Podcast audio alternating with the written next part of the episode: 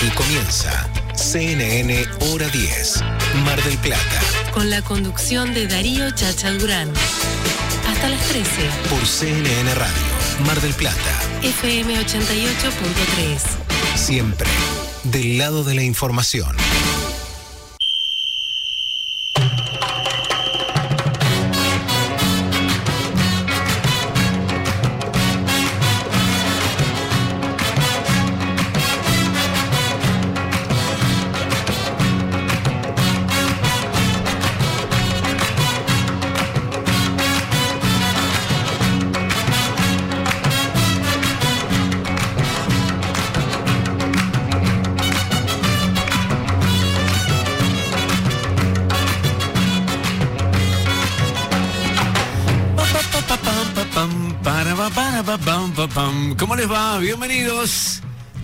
Edición de Hora 10 aquí en CNN Radio 88.3, eh, llegando a toda la provincia de Buenos Aires a través de las aplicaciones, generando el mejor aire para abrir eh, de la mejor manera el fin de semana.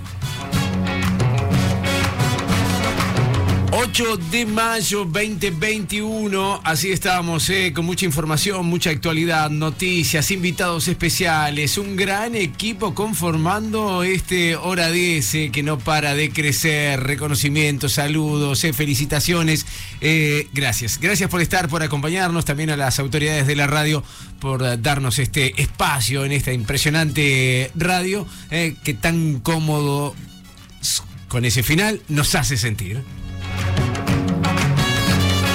Gustavo Nicolosi en los controles, subiendo y bajando potes, metiéndole todo para que esto salga técnicamente perfecto. Está María Laura Lago, Mary Lake en la producción toda la semana trabajando para generar un montón de cosas interesantes.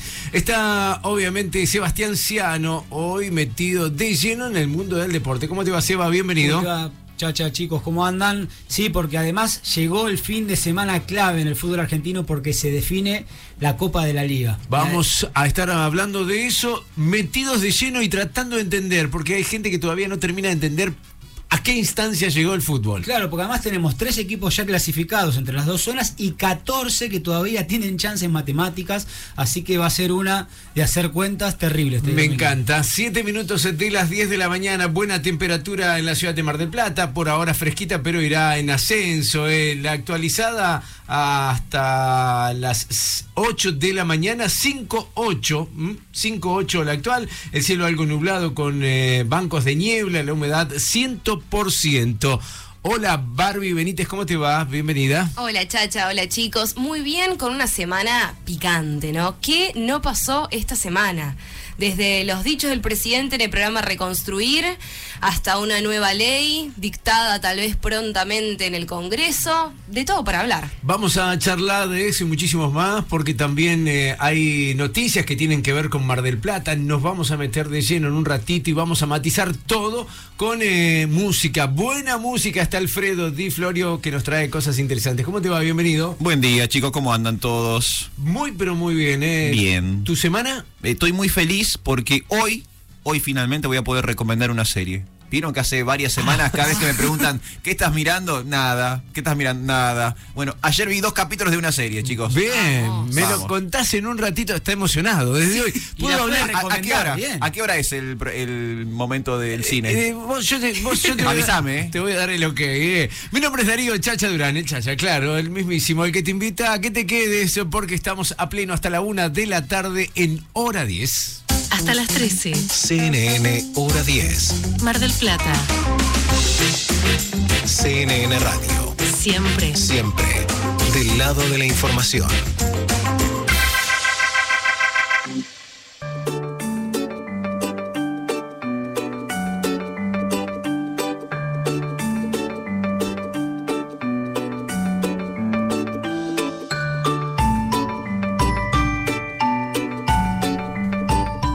Minutos de las 10 de la mañana, ya la gente que empieza a contactarse, a saludar, a darnos la bienvenida y también a participar porque comenzamos a jugar, claro. Sí, sí, sí, 223-449-7449. 223-449-7449. La semana pasada fue la de la seguridad vial, eh, propuesta por la UNESCO. Aquí luchemos por la vida eh, con ideas especiales y algo que aparece eh, la idea de bajar la velocidad eh, máxima en las calles a 30 kilómetros por hora. Eh, actualmente es 40, 30 sería lo que se propone. Pregunto, ¿serviría para bajar la cantidad de accidentes? En mi opinión, no, porque creo que no hay una conciencia vial a la hora de manejar eh, de la sociedad. O sea, pueden reducir la velocidad a 15, que la gente sigue corriendo en las calles. ¿Sirve o no sirve? Dale, 223-449-7449. Hoy tengo regalos especiales, hay desayunos y meriendas de pan finito y también docenas de facturas de café. La primera allí en Paso 3302, Paso Esquina Salta. Riquísimas facturas que hoy se van, ¿eh? Hoy regalamos todo, claro que sí. Opina con audio y gana. Eh, proponen bajar la velocidad en las calles a 30 kilómetros por hora. ¿Servirá para evitar accidentes? ¿Sí o no? Dale. CNN Hora 10, Mar del Plata. Tres horas de pura objetividad. Aquí, Aquí, en CNN Radio.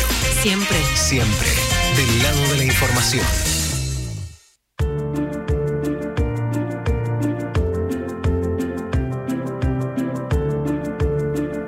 8 de mayo, día número 128, centésimo vigésimo octavo día del año, quedan 237, muchos números, ¿eh? y entre ellos eh, van apareciendo los números que tienen que ver con eh, la ciudad, con el país, eh, con el mundo, porque, claro, los casos de contagiados por COVID van creciendo, también en Mar del Plata, aunque en descenso hay dudas sobre la cantidad de camas disponibles. Sí, supuestamente hay un 86% en la ciudad de Mar del Plata de ocupación, pero el municipio aclara que hay un 63%. Hay una puja por el tema de si seguimos en fase 3 o en fase 2 respecto a esto. Más números mm, que aparecen respecto al COVID. eh, vacunaron a 97 mil marplatenses mayores de 60 años y se avanza con los jóvenes.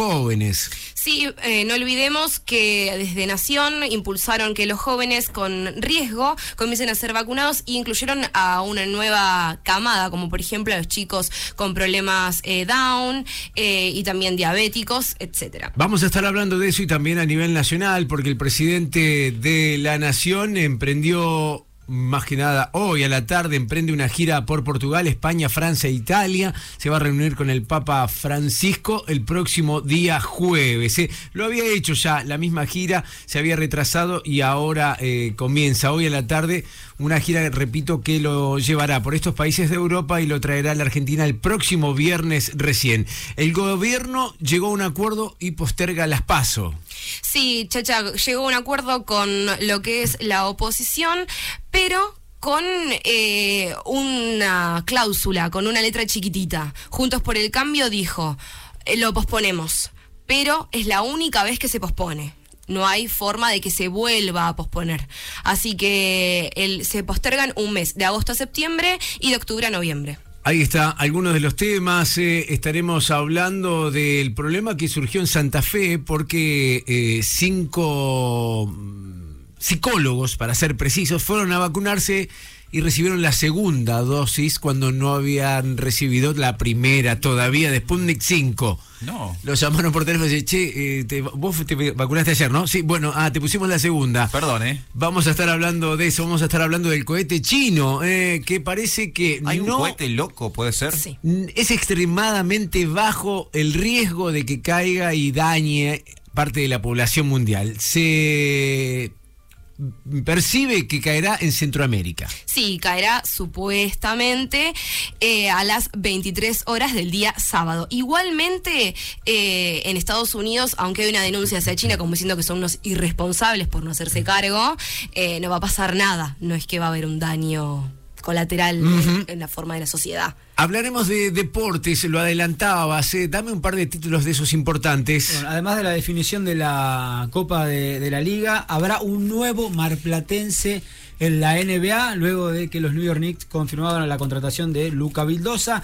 Hay novedades de la selección argentina de fútbol, se confirmaron las fechas de la eliminatoria y además de la Copa América, que no sé si entrecomillarla o no. Claro. Aparentemente se juega, digamos, no, no corre peligro hoy.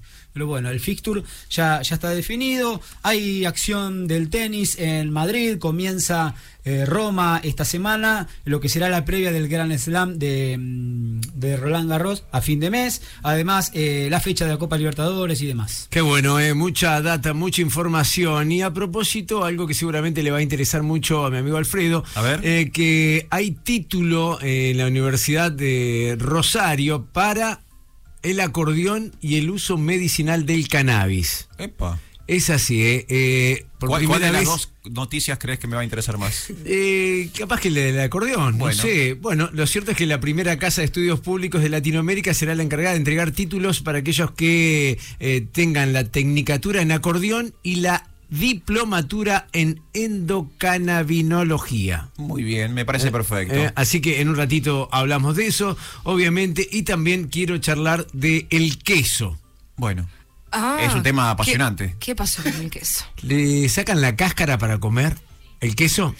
y yo creo que sí. Sí, chacha, sí. Les voy a decir por qué no tienen que sacarle Pero la pinta- lo, lo pintan eso. Eh, hay quesos que sí, quesos que no. Matizamos con música. eh, ¿De Sí. qué charlamos hoy? Digo, dame un par de adelantos de lo que. Tengo novedades, A tengo ver. títulos, tengo relanzamientos y tengo un cierre el día de hoy. Hoy cerramos con un aniversario de un disco mega super clásico y una canción que conocemos todos, así que para el cierre creo que eh, cantamos juntos, me parece. Me encanta, Sí, sí. buena idea, eh, me gusta irnos cantando. Hablaremos también del falso mate, chicos. ¿eh? ¿Cómo el falso mate? Hay un invento estadounidense que indigna a los argentinos. No. Sí, sí, sí. sí. No, no, no, tienen que ver el video, la ¿Y foto. cómo es un falso mate? Te lo cuento en un ratito, eh. Te lo cuento en un rato porque la gente ya puede contactarse a través del 223-449-7449 y del Instagram. Pueden conectarse a través de Instagram en CNN, hora 10 MDP.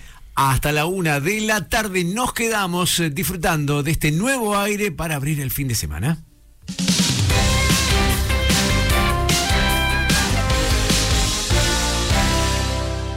JCK Electrónica, informática, telefonía celular, electrogar, iluminación, audio y más. Mira todo en electrónicajck.com. Reservalo por WhatsApp al 223-541-0777 y buscanos en las redes sociales.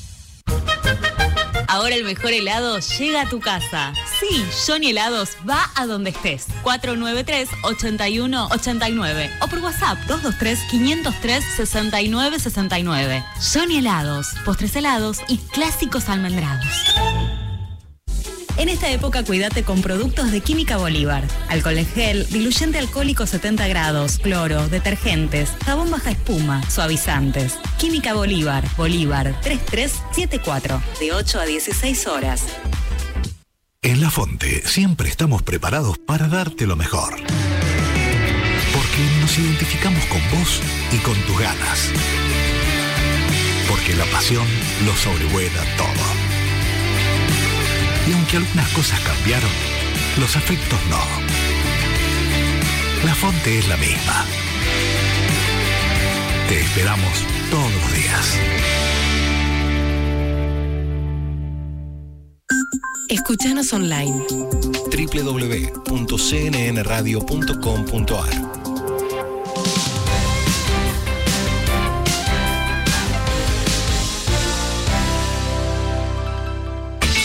Estás escuchando CNN Hora 10. Mar del Plata, Con la conducción de Darío Chacha Durán. CNN Radio, Siempre. del lado de la información.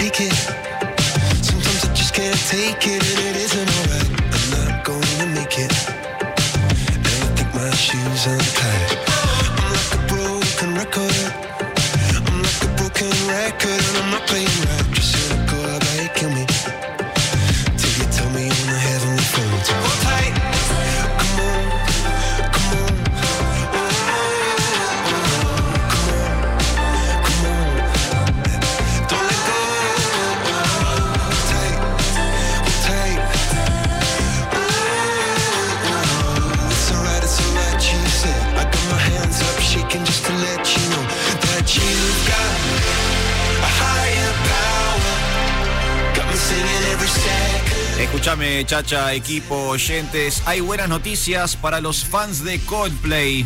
Esto que suena de fondo se llama Higher Power y es la nueva canción de la banda británica que se estrenó esta semana. El tema es el adelanto del próximo disco del grupo. El nuevo álbum de Coldplay aún no tiene fecha de salida y solo se sabe que por el momento lleva el título tentativo de Alien Radio, ¿sí? Así que no sabemos cuándo, pero sabemos que sale en algún momento.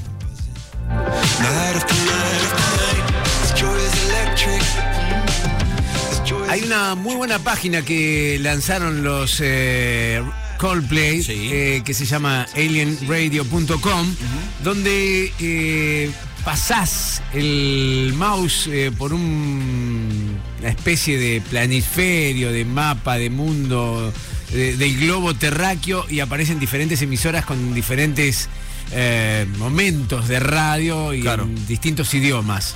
Muy interesante. Hay una idea o un concepto de que este nuevo disco va a tener que ver con alguna cosa espacial, alguna cosa extraterrestre, alguna cosa de, de ciencia ficción. Porque fíjate, no solamente eh, Alien Radio sería el título tentativo del disco, sino que eh, lo llamativo del estreno de esta canción es que antes de sonar en radios o incluso antes de subirse a las redes sociales, la banda se la hizo escuchar en exclusiva al astronauta francés Tomás Pesquet, Ajá. que actualmente se encuentra en la Estación Espacial Internacional, que está ubicada a 330 kilómetros de altura en la órbita baja de nuestro planeta. O sea que este astronauta tuvo la primicia mundial de, de toda la humanidad.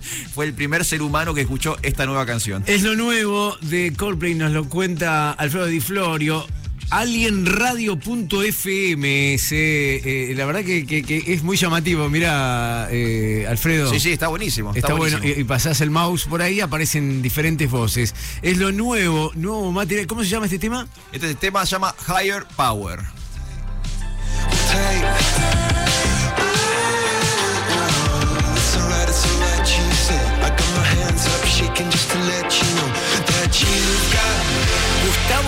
Disfruta a medias. No Sí. es de su total agrado, me parece. A mí, ¿puedo opinar? Mm, No es el sonido de Coldplay que a mí me gusta. Me gusta más el sonido de los primeros discos, más melancólico, más triste. De repente hicieron un viraje los Coldplay en su estilo. Se hicieron más pop, más bailables, más modernos. Pero más el. El Coldplay es triste. Digamos, si tengo, que- si me tengo que elegir uno, sí. Sí, Eh, yo prefiero que el, Chris- el Chris- piano al frente. Que Chris y- Martin sufra y no que esté contento. Exactamente. Yo creo que hubo una ruptura en la banda desde la participación con Rihanna. Sí, y claramente hicieron Beyoncé un viraje hicieron al pop. un- Sí, Sí, sí, un claramente. giro total. ¿Vos querés que Como vuelva? decimos en el barrio, le vieron la beta. ¿no? Sí, ¿Vos sí. querés que vuelva con Richard Ashcroft eh, a hacer Bittersweet Symphony? Que se divorcie alguno, no sé, que le pase algo. 23 minutos de las 10 de la mañana, las novedades musicales hoy las trae Alfredo Di Florio. CNN, hora 10, 3 horas de pura objetividad.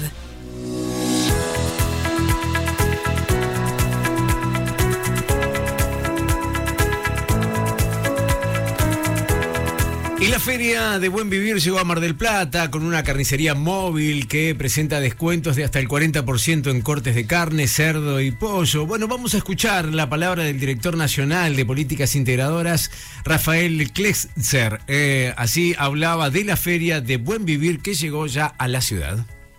cumplimos el Plan Federal de Ferias, fortaleciendo las cooperativas, la economía regional, las pymes, sacando los intermediarios y llegando con buenos productos.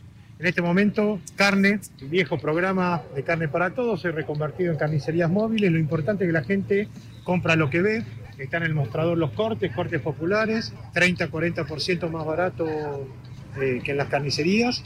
Esto es importante en un momento donde la Argentina tiene un problema de precios hay una escalada inflacionaria y sobre todo la carne ha crecido más que la media. No resuelve el problema del precio de la carne en la Argentina, pero como dice nuestro ministro, eh, las respuestas diarias es esta. Digamos, el Ministerio de Desarrollo Social debe dar respuestas diarias, estar con la gente, estar en los barrios y ojalá inspire a nuevas construcciones. Ahí estaba el director nacional de políticas integradores, eh, Rafael Klexer, eh, y un dato importante para aclarar. La carnicería móvil fue instalada, como decíamos, el pasado miércoles en el cruce de las calles Chile y Rodríguez Peña, allí en el barrio Centenario. eh. Va a continuar el próximo lunes 10 de 8 a 13 con productos de distintos rubros como panadería, dietética, lácteos, almacén, frutas y verduras, alimentos para mascotas, también carnes y también se sumará pescado. eh. Cosas que sucedieron durante la semana y obviamente están aquí en hora 10.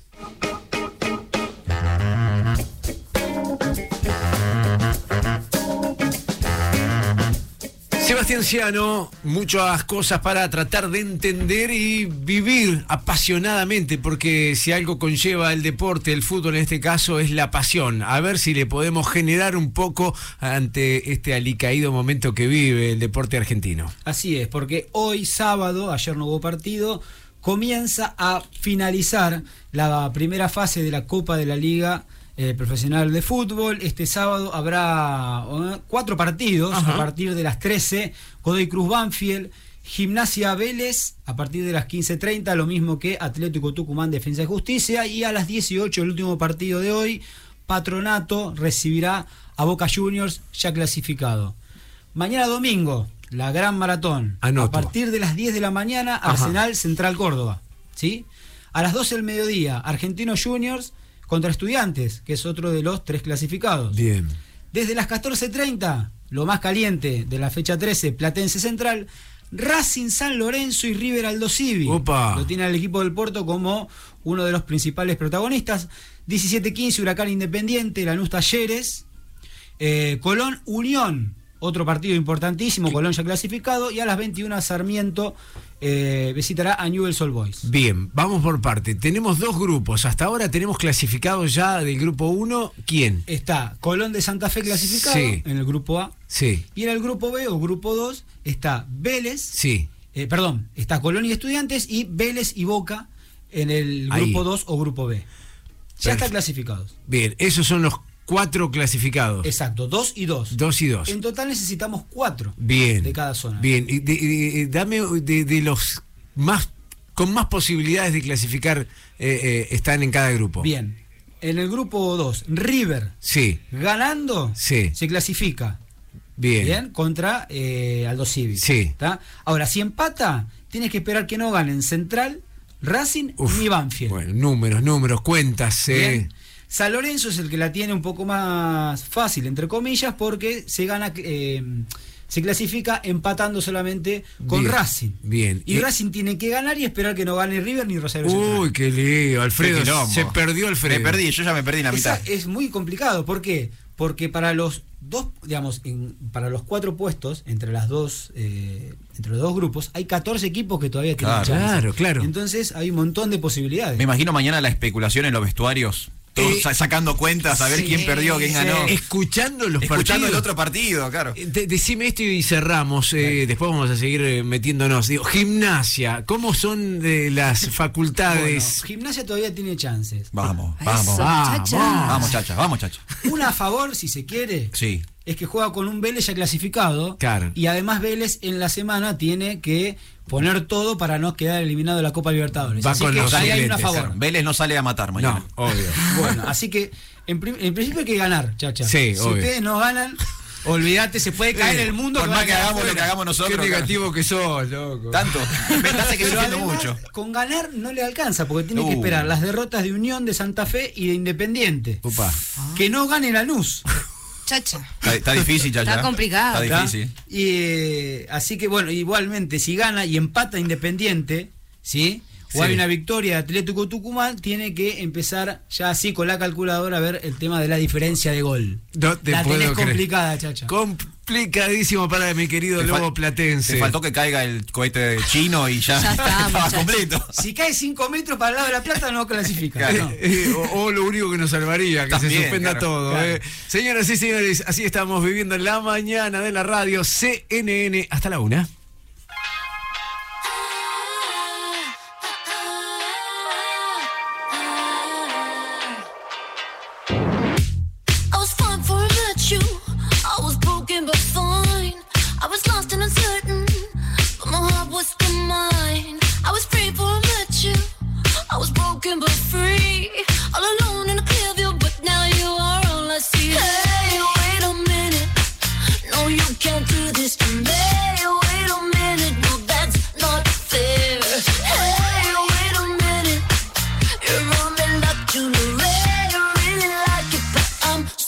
scared.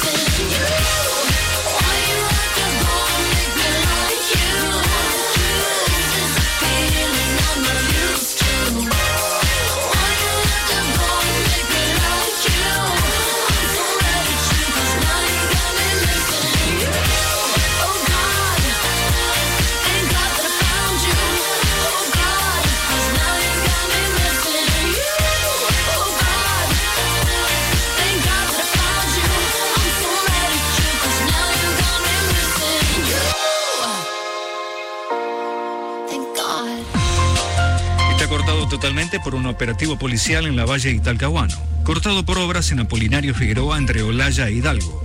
Cortado por un incidente vial en Avenida San Juan y Castro Barros.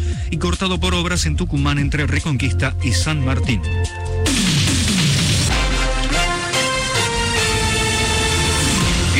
32 minutos, la temperatura 15 grados 5, humedad 66%, cielo algo nublado. El pronóstico anticipa para Capital y Gran Buenos Aires, cielo parcialmente nublado con una máxima de 19 grados. La temperatura en Reconquista Santa Fe 14.6 con cielo despejado.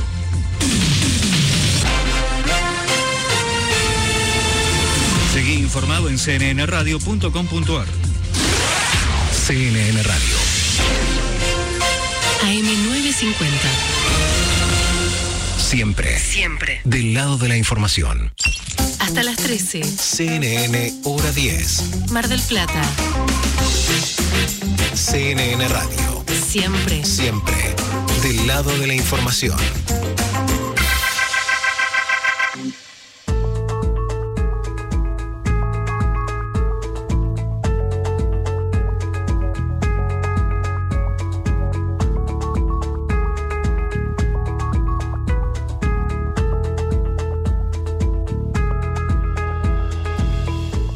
33 minutos pasaron de las 10 de la mañana de este 8 de mayo. En un ratito vamos a estar hablando de algunas de las cosas importantes que ocurrieron eh, un 8 de mayo de otros años. Muy bien. Eh, tiene que ver eh, con eh, la Virgen de Luján, hoy 8 de mayo, tiene que ver con la Segunda Guerra Mundial, también con eh, el virus de la viruela Epa. y la Cruz Roja, pero te lo cuento en un ratito porque eh, hablando de virus, eh, partió un avión eh, a Rusia a buscar eh, vacunas. Sí, Chacha, hoy a las 2 de la madrugada partió un nuevo avión para buscar la Sputnik 5.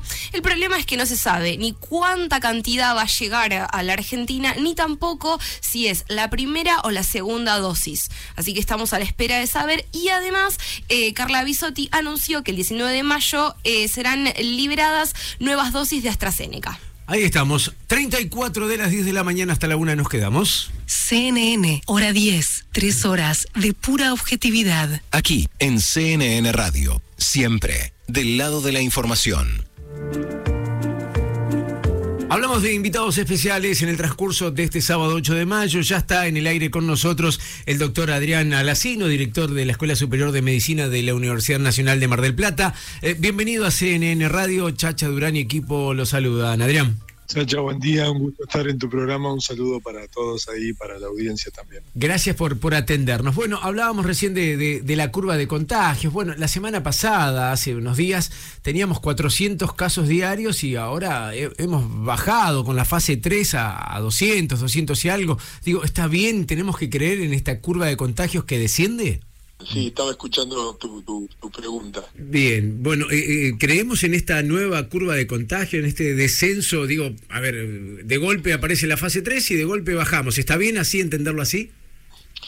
Mirá, sí, yo creo que este, este momento, como vos decís, es un momento en el cual hay una estabilización de los casos y una mejora de la aparición de casos nuevos, ¿no? O sea, estamos en un momento en que la curva pareciera que, que puede descender. Esto hay que esperar, ¿no? Porque estas tendencias no se confirman en un día. Sin duda todas las medidas tomadas tienen mucho que ver, ¿no? Claro. Lo que está pasando, mucho que ver.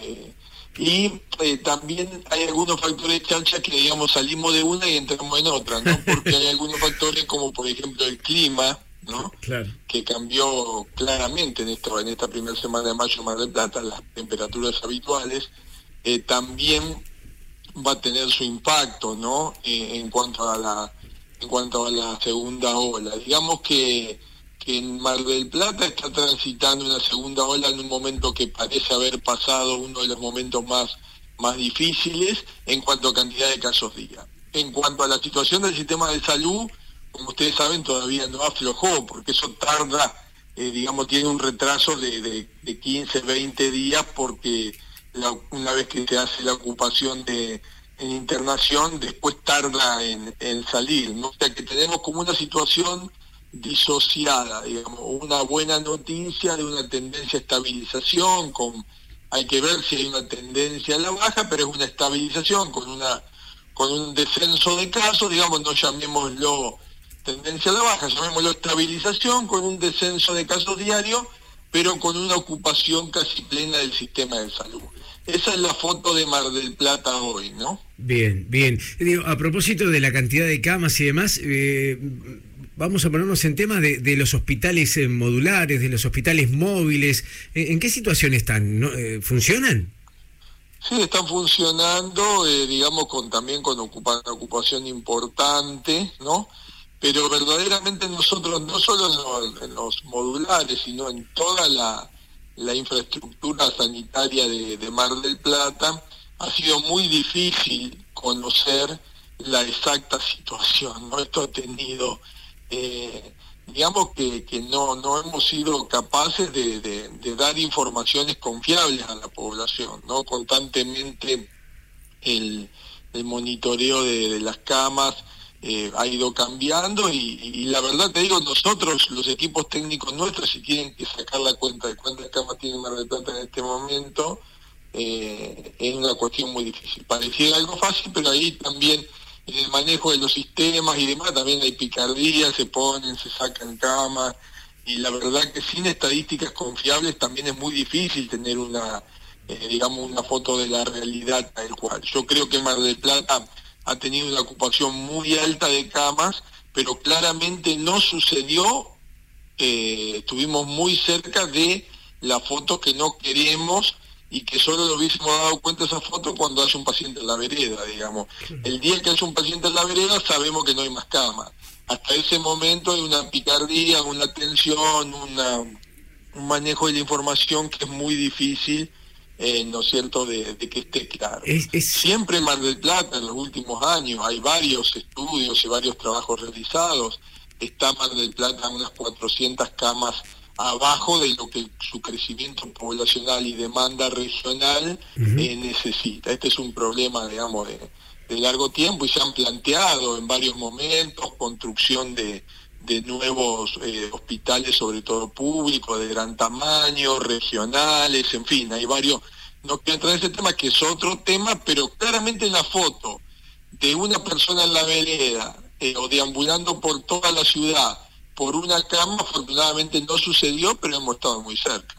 Eh, eh, la verdad que nos quedamos así perplejos, digo, e- es muy grave la declaración suya, Adrián, en cuanto a la picardía en los números relacionados a la salud, ¿no? Digo, ¿dónde, dónde deberíamos apuntar la mira para, para tratar de entender quién es el encargado de, de cambiar eh, estos datos?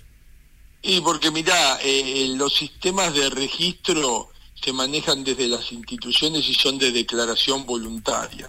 O sea, la fiscalización de la provincia de Buenos Aires, eh, digamos, eh, tiene un sistema de inspección y control, pero claramente, digamos, no tiene los medios necesarios, la gente necesario, o en fin, el poder que para exactamente corroborar si las camas que yo declaré en mi institución son exactamente las que tengo. Se pueden modificar desde un software, digamos, y, y eso es, eh, verdaderamente yo te digo, la, la, la estadística argentina eh, es una, digamos, es, es- es vergonzoso para nosotros no poder tener una información confiable, ¿no? Pero esto nos ha pasado, a ver, no nos asombra, que a nosotros nos, nos enoja un poco, pero digamos, del INDEC para abajo, digamos, todo, eh, eh, ¿no es cierto? O sea, claramente los sistemas de registro, de información de las instituciones públicas y privadas se realizan con software que lo hacen desde las instituciones. Declaran una cosa y después fiscalización de la provincia tiene la voluntad de decir venir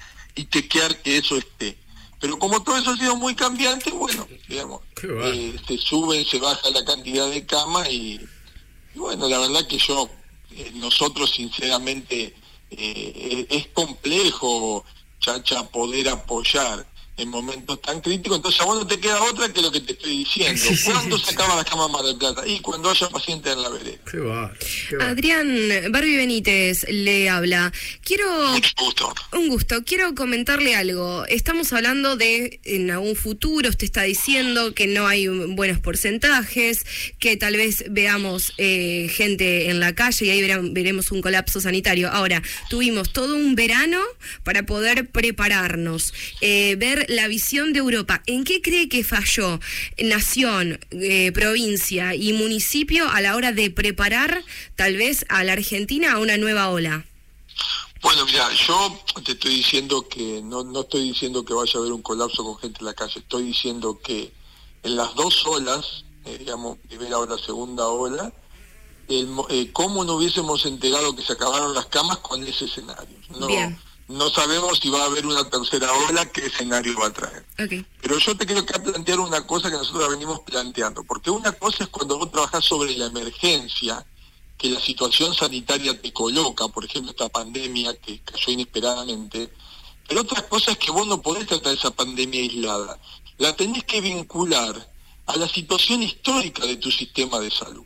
Durante los últimos 30 años, esto es una opinión subjetiva, pero está personal, pero está avalada por muchísimos trabajos realizados, la situación del sistema público argentino del 90 para acá ha tenido un, deterioro sostenido en tres de los pilares más importantes. Infraestructura, ¿no es cierto? Talento humano, personas que trabajan, fuerza de trabajo, llámenle como quiero para no llamar recursos humanos a, la- a las personas, digamos. Y la tercera, eh, programas, ¿no es cierto? Programas en lo que serían todos los procesos de trabajo para prevenir, para tirar una línea de tiempo hacia adelante, trabajar en programas de enfermedad y tratamiento, ¿no? Esas tres cosas en la Argentina, desde el Estado, ¿no? Han estado en franco retroceso. Como contraprestación de eso, ¿qué pasó como contrabalanza? El sector privado creció mucho, a expensa de la seguridad social, de las obras sociales, del que tiene alguna capacidad de pago, ¿no? Entonces el sector, esto pasó casi lo mismo que con la educación. Si vos trazas la educación pública y privada y haces un paralelo, no es el tema de hoy, pero como en la universidad también hacemos educación, puedes decir lo mismo sobre la primaria, las secundarias públicas versus privadas. Acá es lo mismo en el sistema sanitario argentino mixto que tiene privado, tiene seguridad social y tiene Estado.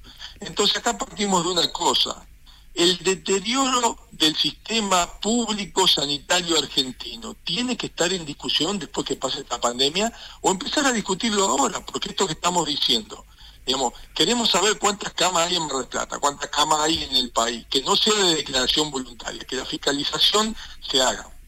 Una ciudad como Mar del Plata tiene eh, un cálculo, o sea, ya está todo, el agua tibia ya está inventada, la- eh, cada, cada mil habitantes hay una proporción de cama, hay una proporción de cantidad de camas necesaria, hay una proporción de metros cuadrados de infraestructura necesaria. Entonces son discusiones, eh, cómo financiar el sistema de salud, otra gran discusión, cómo, cómo financiarlo. Entonces, tu pregunta en realidad requiere, ¿no es cierto?, de decir, yo separaría dos cosas. Una cosa es lo bien, yo estoy completamente conforme en lo que trabajamos en salud, cómo los distintos niveles de gobierno fueron preparándose para la pandemia, pero es para atajar el penal, digamos. Después hay un partido que se juega abajo, ¿no? Atajar el penal se atajó bastante bien de acuerdo a lo que el mundo permitió, las capacidades, lo mismo que la vacunación hoy. Pero después hay un status quo de base de la situación del sistema sanitario, que nosotros somos muy críticos porque simplemente te digo esto para cerrar este, este minuto, digamos, eh, los salarios, si vos tenés salarios bajos, los profesionales en el sector público no, no escapan y buscan otras opciones. Si vos no tenés capacitación, no tenés concursos y ascensos, ¿no? no tenés una infraestructura que le permita a la gente un adecuado lugar de trabajo, adecuada infraestructura edilicia, entonces este es un problema que nosotros acá lo tenemos que poner a discutir, porque si no de vuelta después va a llegar otro momento parecido y vamos a estar en la misma situación, ¿no? Perfecto, pero le, le vuelvo a, re- a repreguntar.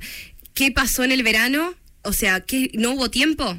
¿No hubo tiempo para prepararnos mejor? Eso es lo que quiero, quiero esa Yo respuesta. creo que hay una eh, hay una disociación siempre entre lo político y lo técnico, que es práctica, que hay pocos momentos de acuerdo técnico-político, porque las consignas técnicas de cómo necesitábamos prepararnos fueron expresadas, tanto desde las universidades como desde los equipos técnicos de los distintos lugares. Después son las autoridades de turno de los distintos niveles las que tienen que hacer los ajustes. Entonces, cuando eh, eso se traduce que, en tu respuesta en que ha sido insuficiente a nuestro criterio, porque una ciudad como Mar del Plata estamos todos los días diciendo, para conocer la verdadera cantidad de casos hay que testear. Si para testear yo necesito 6 mil pesos en el bolsillo para pagar mi PCR, si no, no, no figuro como caso, porque no tengo una opción pública de hacerlo, porque ir al SEMA, cuando introducen tu documento, y si vos tenés obra social, automáticamente te dicen acá no te podemos isopar. ¿Qué significa eso? Que si vos sos positiva, solo lo confirmás poniendo 6 mil pesos. Eso significa. O sea, el sistema público no tiene una opción de testeo gratuito para el que tiene obra social. Y todos sabemos que hay distintas obras sociales. Hay gente que, que tiene obra social, una obra social muy humilde, muy de nivel o medio, y, y no tiene 6 mil pesos para ir a pagar a otro lado. Desde ese ejemplo que te lo hago claro para que veas los niveles de responsabilidad, es que tiene que haber una mayor articulación técnico-política eh, para Mar del Plata está en condiciones de saber lo que va a pasar, pero vos para actuar necesitas que las autoridades coordinen acciones con los equipos técnicos, ¿no? Que claramente del verano para acá, en ambas olas, han sido insuficientes.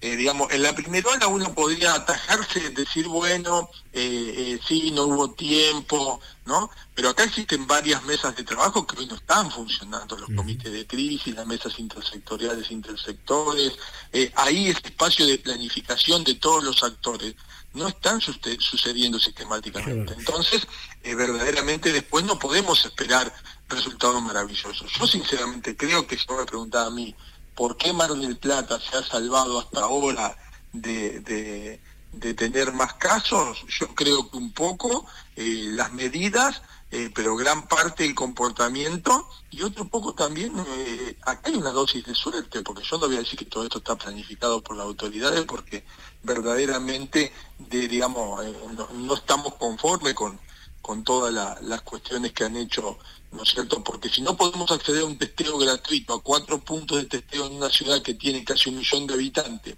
la quinta ciudad de la Argentina en tamaño, no hay punto de testeo gratuito, no sabemos en ciencia cierta cuántas variantes circulan en Mar del Plata y cuáles son, ¿qué puede esperarse para un pueblo de 5.000 habitantes?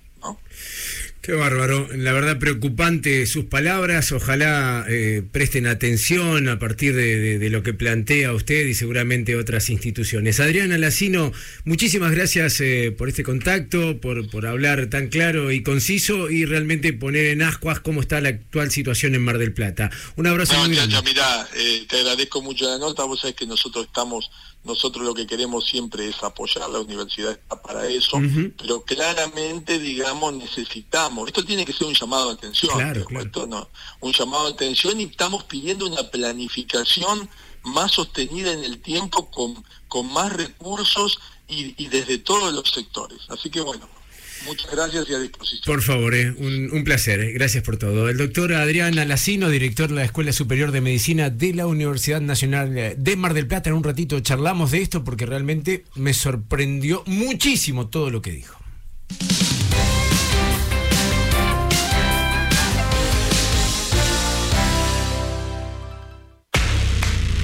En Pan Finito siempre pasan cosas. Vení y conoce nuestra amplia carta premium. Platos variados, de cocción controlada, cerveza artesanal local y nuestro ya clásico bakery recién horneado. Disfruta la terraza más linda. Te esperamos en Córdoba 2519. Pan Finito. Come consciente.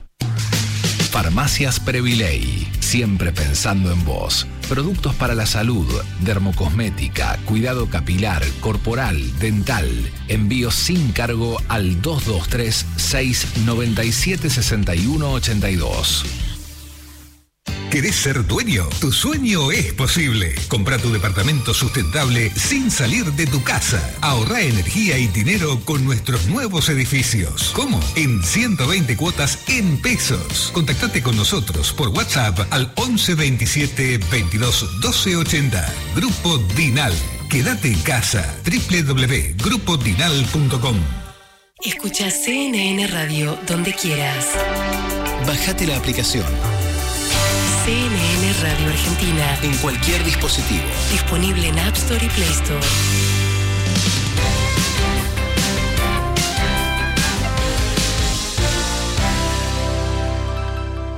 Estás escuchando CNN Hora 10. Mar del Plata, Con la conducción de Darío Chacha Durán.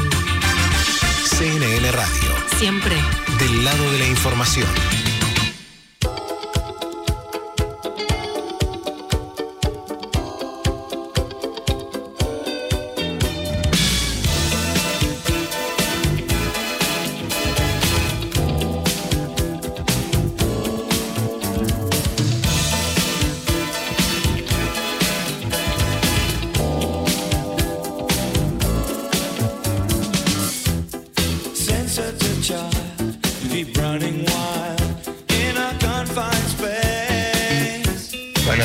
Buenos días, Chacha, buenos días. Eh, Mariano, 724. Siempre te escucho en el otro programa y bueno, hoy dije, hoy lo, va- lo vamos a escuchar hoy. Eh, el tema de la velocidad, yo soy taxista, ¿no? Eh, el problema, ¿sabe cuál es? Eh, que no frenan en las esquinas, no se cede, no, no se respeta el que tiene la derecha, las rotondas nadie las respeta. Ese es el problema. Eh, no hay conciencia, no hay educación vial de nadie. Eh, entonces yo creo que tendría que empezar por ahí el cambio. Ahí estamos, eh, la gente que se va contactando, amigos que se suman aquí a CNN Radio. ¿Sirve bajar la velocidad en las calles a 30 kilómetros por hora? La actual es de 40. Bueno, pero ahí nos decía nuestro amigo taxista eh, que no hay respeto, no hay respeto. De poco serviría quizá bajar la velocidad. A ver qué más opinan. Hola Chacha, buen día. Bueno, soy Marta. Eh, no, yo tampoco creo que por más que se baje a 30, 20, acá es tomar conciencia y lo que menos hay conciencia. Ni del que va manejando en auto, ni el que va cruzando una calle. Eh, nadie le da importancia a nada. Eh, no, yo creo que no realmente, que no sirve de nada. Es una idea de Luchemos por la Vida que insiste en disminuir el límite de velocidad en todo el mundo. ¿eh? España ya está probando, dicen que el impacto en caso de haber accidente va a ser diferente, que la distancia de frenado también cambia. Eh, en síntesis, la gente opina pero no está muy de acuerdo de en que sirva o no sirva. Sí, me parece que obviamente si bajamos el límite de velocidad, eh, el impacto va a ser distinto, pero también hay que acompañar con una educación vial, porque por más despacito que andemos, la gente no se respeta. Cuatro minutos para las 11. Fabián Fernández, eh, canal en YouTube. Idear Blog, blog con B corta, claro, ahí sube todo lo que pasa en el mundo de la ciencia y la tecnología. Bienvenido a CNN Radio, Fabián, ¿cómo estás? Hola, ¿cómo estás? Un saludo para todos. Gracias por eh, siempre estar en contacto con nosotros. Eh, desarrollamos algunos de los temas importantes. Hay una casa en 3D eh, que me llama mucho la atención y quiero que me cuentes. Sí, correcto. En la Unión Europea siguen avanzando con esta situación de crear y desarrollar viviendas de una manera mucho más rápida, eficiente y ecológica. Y se sumaron a un proyecto que nació en el norte de San Francisco, en Estados Unidos, en California, para imprimir viviendas que son, por un lado, eco-friendly, son bastante optimizadas desde el punto de vista de térmico, ¿viste? De pérdida de calor, de frío, y también con eficiencia eléctrica, porque todo el techo son paneles solares. Upa. Lo impresionante es que te la van imprimiendo, se hace en una línea de montaje, o sea, te- la fábrica, las casas se hacen en fábricas, ¿sí? Salen en camión, te van llevando los paneles, Es buenísimo, arman y en más o menos cuatro días te quedó tu casa hecha y son re bonitas. Qué linda, qué buena idea. ¿Cuántas cosas a partir de las impresiones, de, de los diseños 3D y esto que, que nos contás vos, la verdad que llama mucho la atención. Qué bueno. Correcto, hay también impresoras que hasta hacen, qué sé yo, cerámica, hay impresoras de cemento, impresoras de aluminio, ha crecido muchísimo la industria de la impresión 3D y esta imprime paneles de 4 metros por 6 metros con hasta curvaturas con un arco de radio de 5 metros, así que te podés construir una casa bastante linda por pieza. Qué bueno, qué bueno, qué bueno. Eh, Imagínate poder ponerle eh, música, tener un DJ en esa casa ideada con la impresora 3D. Mira, hace unos meses, en septiembre, Apple presentaba sus nuevos chips, los primeros chips con M1. Y dentro del chip había una tecnología neuronal. ¿Qué quiere decir eso? Que tiene algo que basado en el machine learning y un motor que se llama Neural Engine, un motor que representa el funcionamiento de nuestras neuronas, va aprendiendo e identificando patrones. Este nuevo proyecto de DJ es increíble. Vos le alimentás la música que te gusta. La analiza, digamos, genéticamente. Ah, ok, entiendo. Le gustan las guitarras, le gusta la batería, le gusta, suponete que es un boliche y eh, copia la cantidad de BPS, eh, de BPMs y todo. Entonces, ok, elige otras canciones, te las mezcla con el mismo código genético, la misma cantidad de golpes, el mismo estilo, la misma forma de cantar. Entonces el DJ va leyendo. Lo único que tiene que hacer es decirle si al público le gustó o no le gustó la canción y la computadora con análisis neuronal va eligiendo canciones en ese mismo patrón. Qué nivel, qué bueno, qué bueno. Fabián, excelente. Casa en 3D, DJ neuronal, muchos temas eh, a seguir con toda esta información y mucho más en su canal de YouTube Idear Blog, eh, obviamente con B corta. Gracias, Fabián. Buena semana para vos. Un abrazo, un saludo para todos. Así estamos hasta la una, CNN Radio.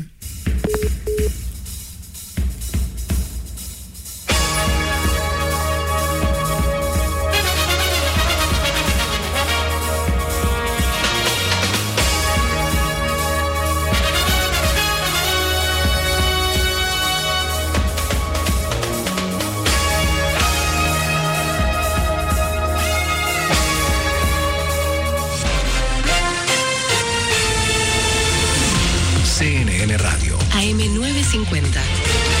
Servicios informativos. Hora 11, la temperatura en Buenos Aires 15 grados 5, humedad 66%.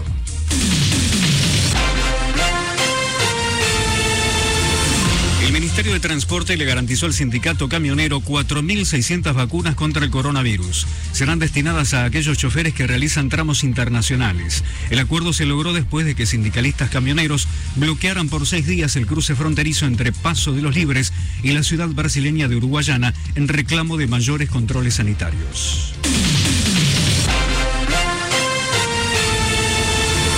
Jerusalén se prevén hoy nuevas protestas. Se debe a los choques que se registraron entre fieles musulmanes palestinos y la policía israelí, que reprimió hasta provocar más de 200 heridos.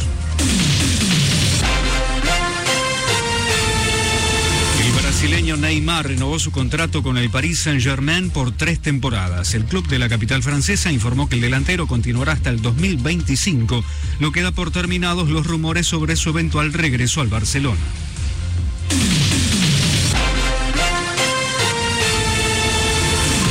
En la General Paz, altura acceso Puente La Noria, sentido a capital. Corte total por un operativo policial en La Valle y Talcahuano.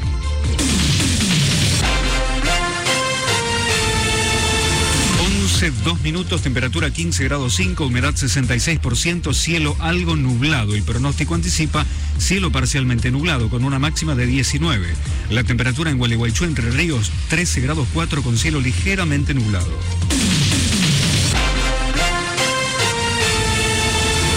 Seguí informado en cnnradio.com.ar. CNN Radio. AM950. Siempre. Siempre. Del lado de la información. Lleva CNN Radio en tu celular. Busca la aplicación. CNN Radio Argentina. Disponible en App Store y Play Store. CNN Radio. En Mar del Plata, FM 88.3. CNN Radio. Siempre. Del lado de la información. Estás escuchando CNN Hora 10. Mar del Plata. Con la conducción de Darío Chacha Durán. CNN Radio. Siempre. Del lado de la información.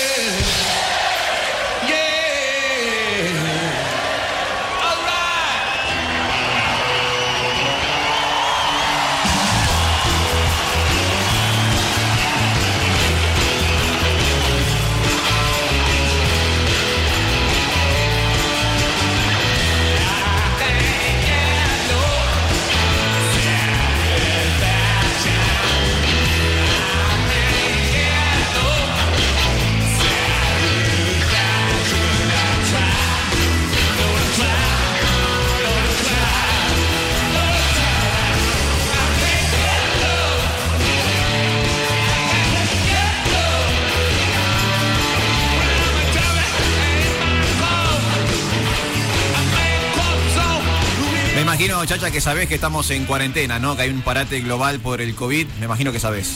Obvio que sí, pero me imagino que hay gente que no para tampoco. Hay gente que no para. Lo que no detiene su marcha es la industria discográfica, que parece que a pesar de la cuarentena, el parate y demás, eh, sigue funcionando muy bien. Ahora, sumándose a la larga lista de ediciones previstas para este 2021, tenemos el relanzamiento de A Bigger Bang Live at Copacabana Beach. Eh, disco en vivo de los Rolling Stones que registra un concierto del año 2006 en Río de Janeiro para casi 2 millones de personas. Impresionante concierto increíble. que además de disco en vivo fue un documental, uno también puede ver eso eh, registrado. Bueno, este disco se reedita ahora, eh, será con cuatro canciones que no están incluidas en la edición original del 2016. Los no, bices. 2006. Sí, hay canciones más. sí. Ah. Cuatro canciones más que uno puede disfrutar y todo el material ha sido completamente remasterizado. El relanzamiento se podrá conseguir a partir del 9 de julio en formato digital, CD, DVD, Blu-ray y vinilo.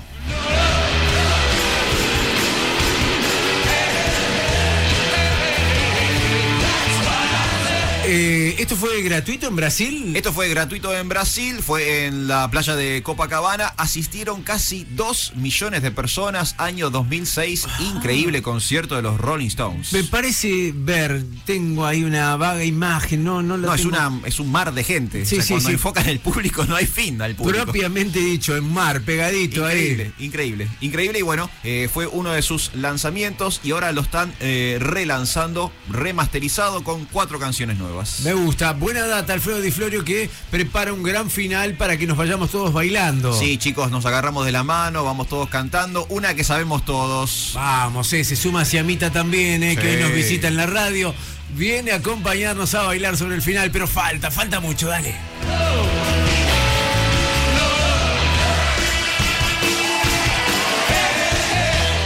Estás escuchando CNN Hora 10. Mar del Plata. Con la conducción de Darío Chacha Durán.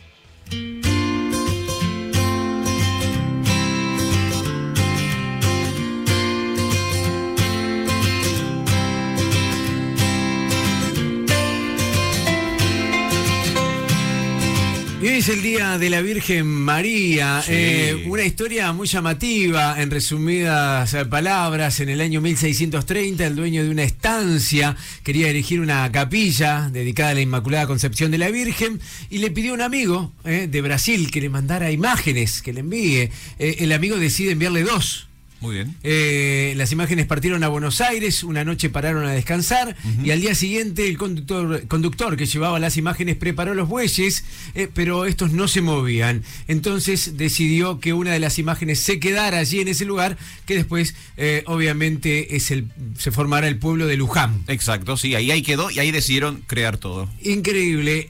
Hoy, 8 de mayo, parte de la historia también. En un ratito vamos a hablar eh, de lo que tiene que ver con la Cruz Roja, porque hoy es el Día Internacional de la Cruz Roja. ¿eh? Muy bien. Así que lo charlamos un ratito porque ahora nos metemos ya eh, en la primera parte de un informe que nos preparó María Laura Lago. Tiene que ver con el paro nacional en Colombia, los reclamos contra el presidente Iván Duque, las masivas protestas, la represión. Realmente eh, complicado. ¿eh? Vamos a compartir dentro del informe las palabras oficiales de la comisión de paro que está frente a estas manifestaciones. Primera parte del informe preparado por Mary Lake.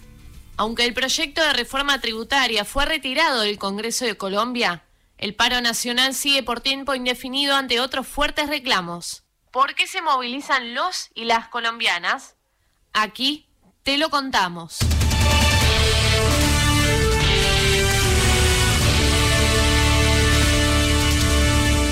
Las manifestaciones fueron convocadas hace una semana en rechazo a un proyecto de reforma tributaria del gobierno colombiano a cargo del presidente Iván Duque. Comenzaron de forma pacífica, pero los heridos y fallecidos, además de hechos vandálicos, no tardaron en aparecer. A partir de ello, las autoridades colombianas ordenaron el despliegue de la policía y el ejército y decretaron toque de queda.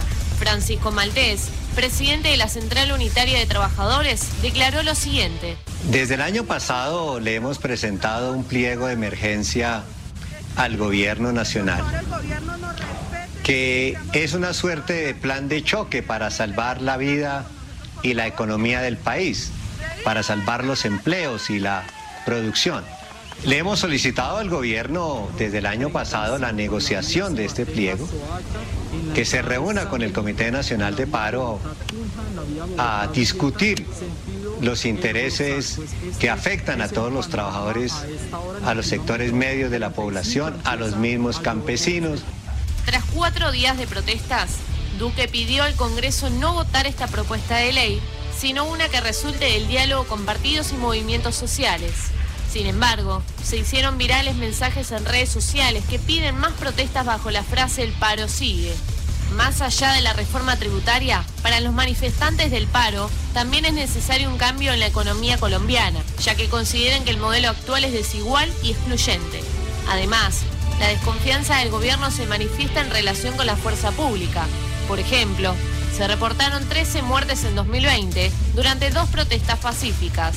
Por ende, la necesidad de una reforma a la policía piden que incluya el desmantelamiento del escuadrón móvil antidisturbios, encargado de reprimir las manifestaciones. Por último, la sociedad quiere que se implemente el acuerdo de paz que firmó el gobierno de Juan Manuel Santos con las Fuerzas Armadas Revolucionarias de Colombia en 2016.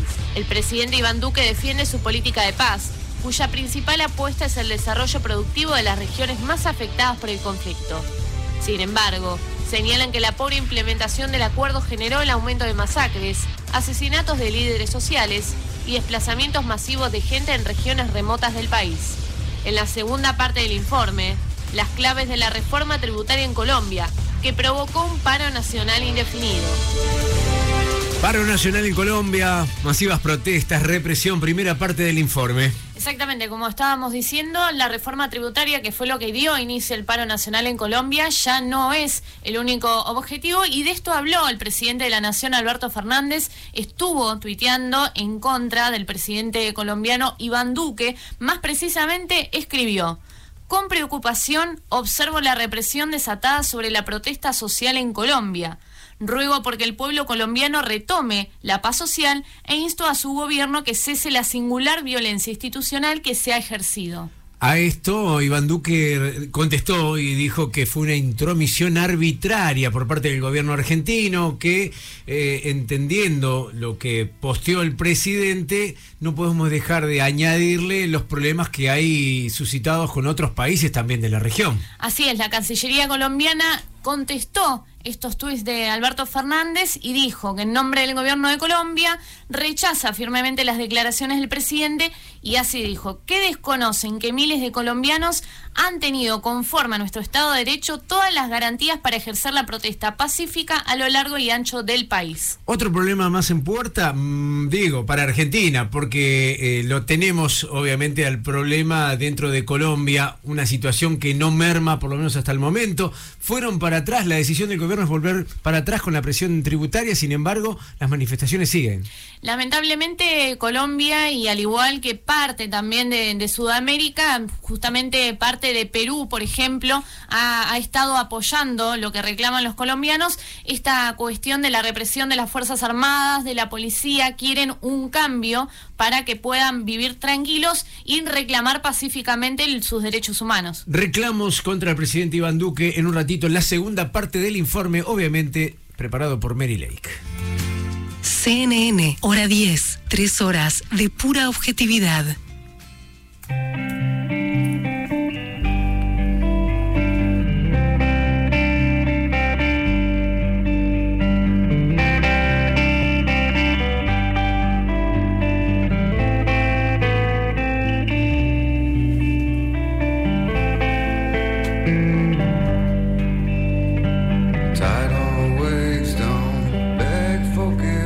Inconfundible la voz de Eddie Vedder, cantante de Pearl Jam. Eh, ideal para ilustrar este momento, el cual se hace cargo Barbie Benítez. Sí, chacha, porque esta es parte de la banda sonora de la gran película Big Fish o El Gran Pez, dirigida por el grandioso eh, Tim Burton. Es una película que dura dos horas cinco minutos y está entremada entre una comedia dramática y fantástica. Me hablaron maravillas eh, y no antes de, de, de, esta salida al aire. Recién me dijeron, chacha, ¿no la viste? La voy a tener que ver. ¿eh? Sí, es eh, grandiosa y además la puedes ver directamente por YouTube. Es una película del 2003 y es accesible eh, para todos. Te voy a contar un poquito de qué se trata. A ver la sinopsis. Es eh, una historia que se centra en Edward Bloom, que es un señor que va en presente y pasado constantemente la historia y cuenta sus grandes aventuras a su hijo, que duda constantemente porque es muy fantástico. Es una persona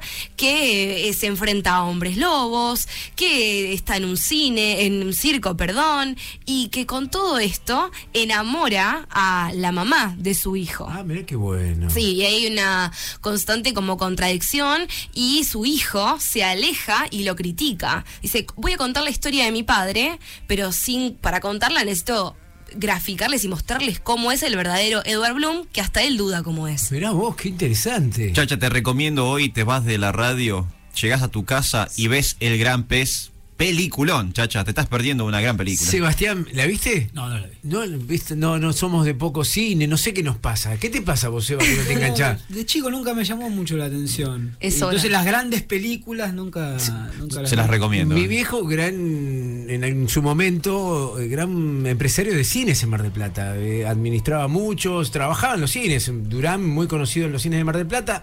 eh, y, y participé mucho de películas, entrando, eh, eh, viendo varias veces grandes películas.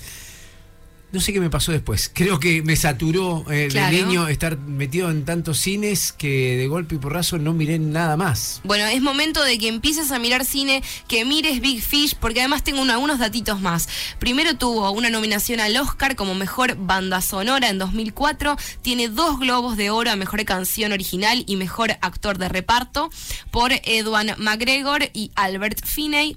Y un dato más curioso es que antes iba a ser dirigida en realidad por Steven Spielberg. Pero bueno, fue tomada al final por el grandioso Tim Burton y lo que estamos escuchando es Men of the Hour eh, de Pearl Jam, la banda estadounidense que conforma la banda sonora. Qué lindo, qué buena ya con esa banda sonora, con este tema de Pearl Jam me parece que vale Sí, la- más allá que el- eh, la película me parece que convoca por sí misma. Te convencí con la banda sonora. Yo creo que también son, vamos, Seba, a mirarla. Sí, además está de Cure la banda sonora, me parece. ¿También? Creo que sí. Y puede ser, ¿eh? Estando Tim Burton en, eh, en la posible. dirección Sí, es muy sí. posible que esté de Sí, Cure. sí, es sí. posible, qué lindo, ¿eh? 16 de las 11 de la mañana.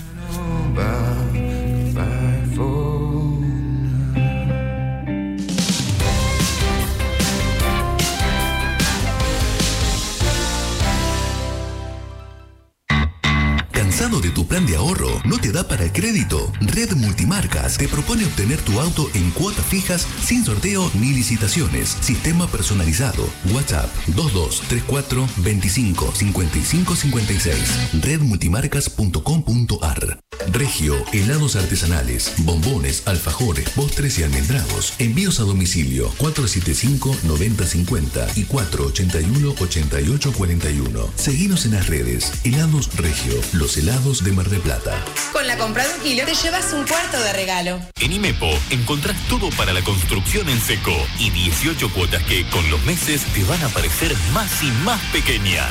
Construcción en seco, financiación Imepo, la alegría de las cuotas pequeñas. Seguinos en Facebook. Arroba CNN Radio Argentina.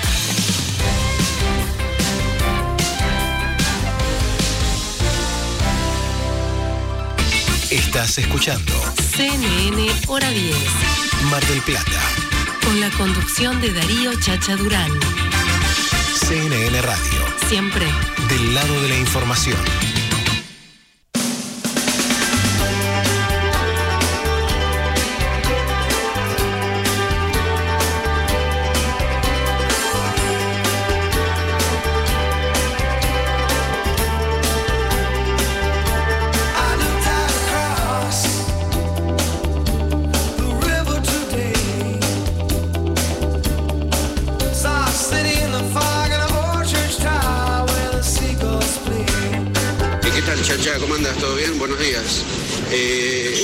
Velocidad tiene que hacer para todo el mundo. A eso que le gusta de las carreras, eh, que para mí es interesante, pero no, no tan interesante, bueno, eh, se las comerán ellos, porque la verdad eh, es así. Bueno, chacha, estoy en el colectivo, así que te hablo de acá del colectivo. Gracias. Gracias a vos, eh, gracias por contactarte con nosotros. Acordate que tenés una red social habilitada también para participar. Se pueden contactar en Instagram con arroba CNN hora 10 Mar del Plata. CNN hora 10 Mar del Plata. Hola chacha, buen día. Eh, sí, yo opino que sí, que hay que bajar la velocidad. No sé si a 30, pero eh, solamente se respeta a veces eh, en algunos controles. Nada más, si hay cámaras. Si no, eh, por adentro de las calles internas se está yendo hasta 60, te digo. Si cruzas con cada, en cada boca calle, no hay más accidentes porque, bueno, no sé. Pero realmente es así. Bueno, te mando un beso, que tengan un buen sábado. Ay, bueno, siempre me olvido, porque soy Paulina y mi número de documento es 460. Grande Paulina, ya me parecía, dije yo, no dejó el nombre, pero estaba ahí. eh. Paulina, gracias por estar. Eh, realmente no se respetan las velocidades máximas. El 40 es en las calles, 60 en las, as- es en las avenidas, salvo que una señal indique lo contrario. Pero desde Luchemos por la Vida a nivel mundial pregonan por bajar la velocidad en las calles. 30 kilómetros por hora. eh. Eh, yo te, te digo, vengo con el monopatín que Sí. da como máximo 25. Sí. Está bien, estás al aire libre, digo, no, no es el automóvil.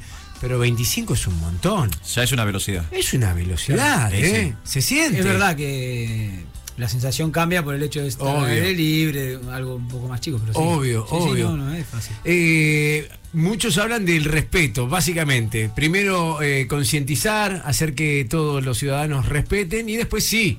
Digo, automáticamente se va a dar que se baje la velocidad o que se mantenga la misma, pero al haber cuidado y haber conciencia no va a haber accidentes. Bueno, un poco lo que decía el amigo taxista hoy temprano, que ah, en las esquinas nadie quiere frenar. Entonces, eso, No. mm, por, por más que vengamos a 10, a 15, a 2, si nadie frena, vamos a chocar igual. Un gran problema que vivimos, eh, pero que también tratamos aquí en CNN Radio.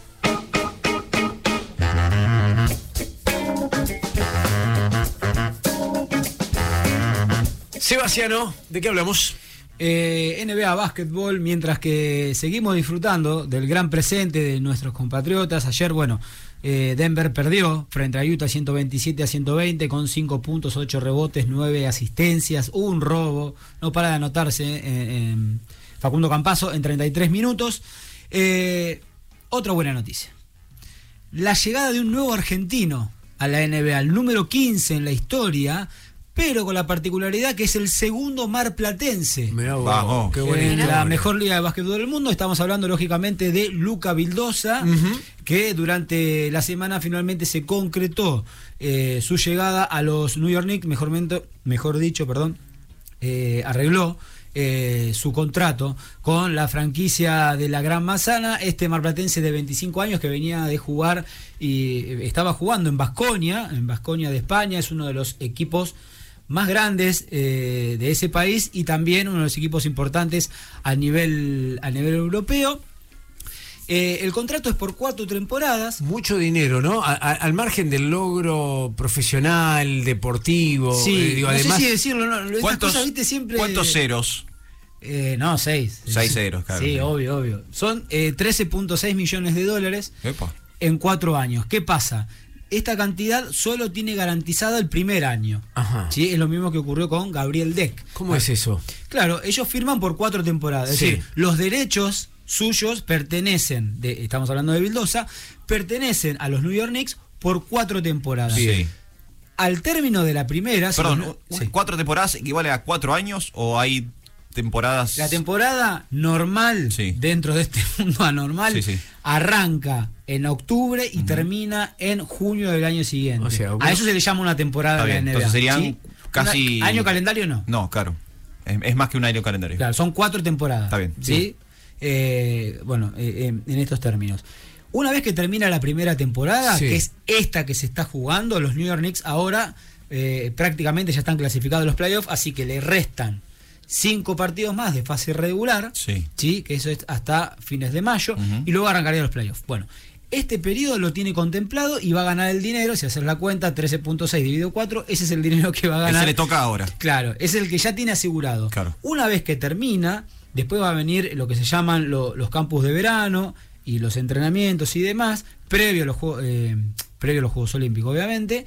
Eh, si la franquicia evalúa que este jugador eh, está apto o le gustó o tiene futuro, seguirá eh, lógicamente el curso del vínculo y si no, bueno, explorará ah, otros campos. Esto quiere decir que está garantizado, es decir, que la franquicia no está obligada a pagarle el total de su contrato. Claro. Bien, viene de jugar entonces en Vasconia y de salir campeón la temporada pasada, siendo el MVP de las finales. ¿sí? Eh, en este momento estaba promediando 19, eh, perdón, 9, 10,9 puntos y 3,7 asistencias. Este chico que en 2011 había debutado en Quilmes, Qué ¿eh? bárbaro. Eh, que consiguió el ascenso con, el, eh, con la institución cervecera, así que me imagino que todo el pueblo tricolor está Claro. Más, más que contento con, con la llegada de Lucas. Qué bueno, qué bueno porque además eh, en declaraciones eh, que, que pude leer durante la semana, él hablaba del sueño de llegar a la NBA. Calculo que la mayoría ¿no? de los basquetbolistas eh, apuntan a eso, pero eh, me imaginaba a partir de sus palabras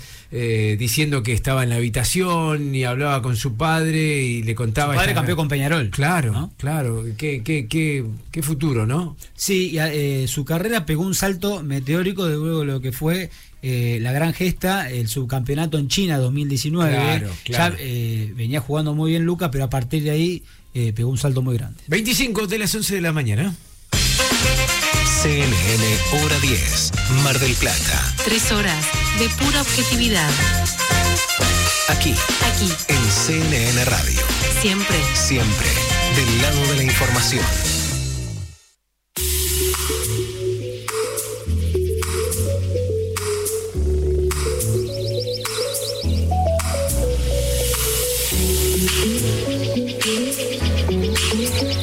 Me encanta Gustavo Nicolosi pidiendo auxilio del otro lado.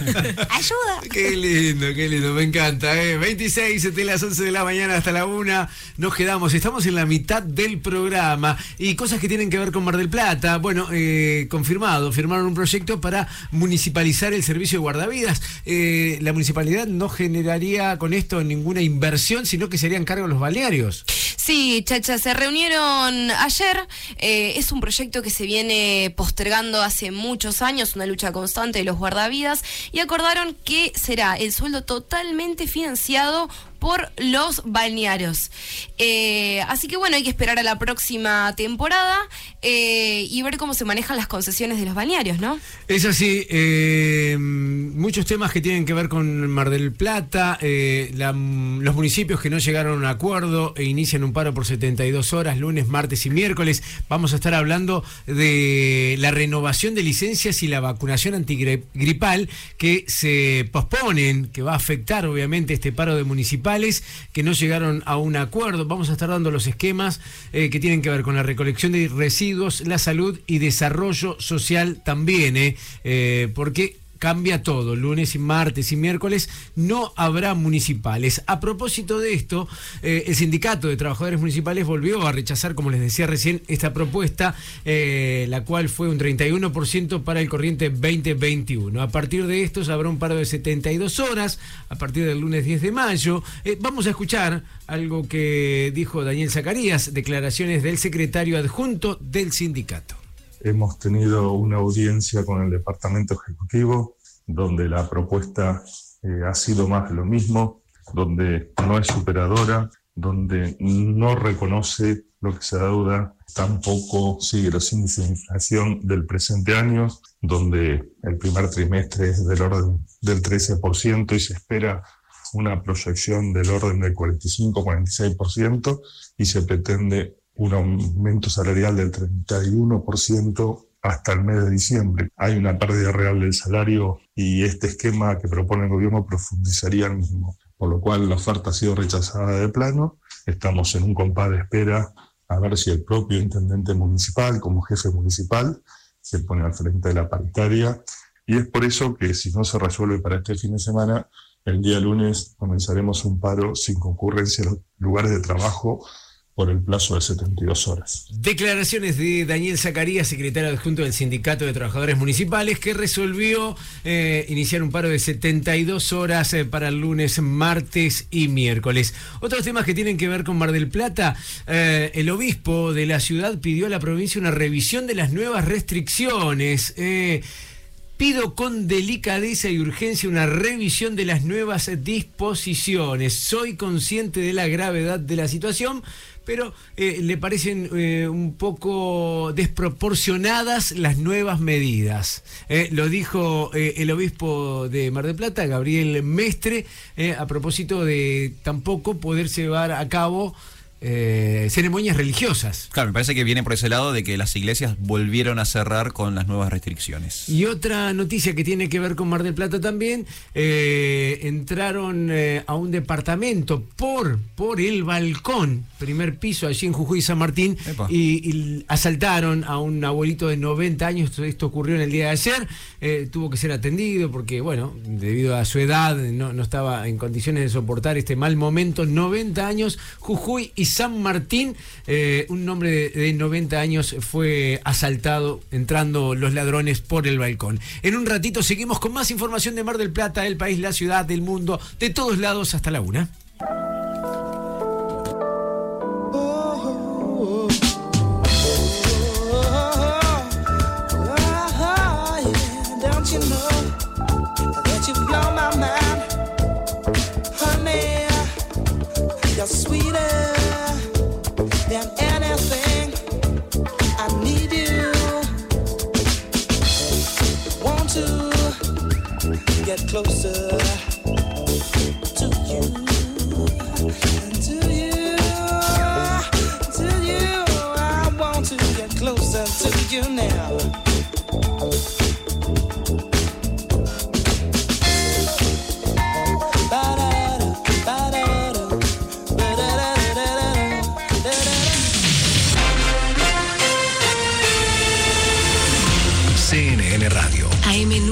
AM950. Servicios informativos. 11.31 minutos, temperatura en Buenos Aires, 16 grados 4, humedad 70%.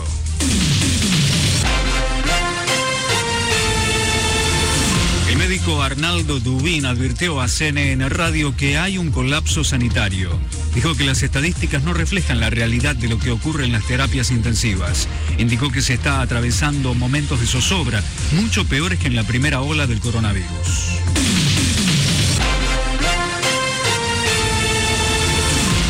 Porteño informó que en las últimas horas vacunó a otras 16.100 personas contra el coronavirus. Se trata de dosis de las vacunas Sputnik, Covishield y Sinopharm. Se indicó además que más de 687.000 vecinos recibieron una dosis y otros 187.000 completaron la segunda dosis.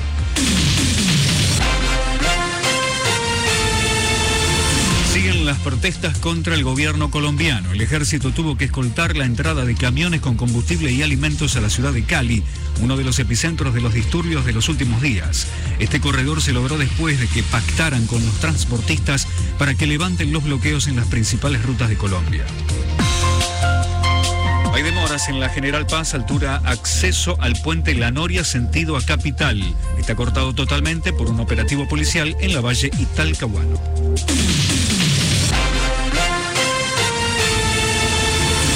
11 y 32, la temperatura 16.4, humedad 70%, cielo ligeramente nublado.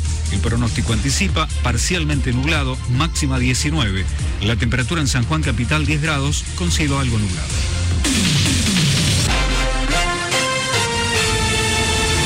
Seguí informado en cnnradio.com.ar. CNN Radio. AM950. Siempre. Siempre. Del lado de la información. CNN Radio Argentina. Ahora en tu celular. Bájate la aplicación. CNN Radio Argentina. Disponible en App Store y Play Store. Hasta las 13. CNN Hora 10. Mar del Plata. CNN Radio. Siempre. Siempre. Del lado de la información.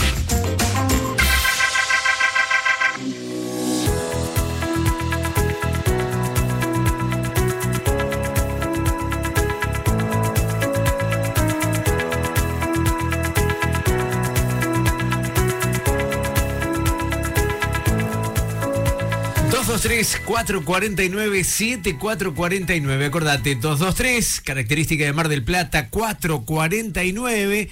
El 7 ahí en el medio y 449 que se repite. Estamos en casi toda la provincia de Buenos Aires, hora 10, CNN Radio. Nos quedamos hasta la una compartiendo un nuevo aire de fin de semana.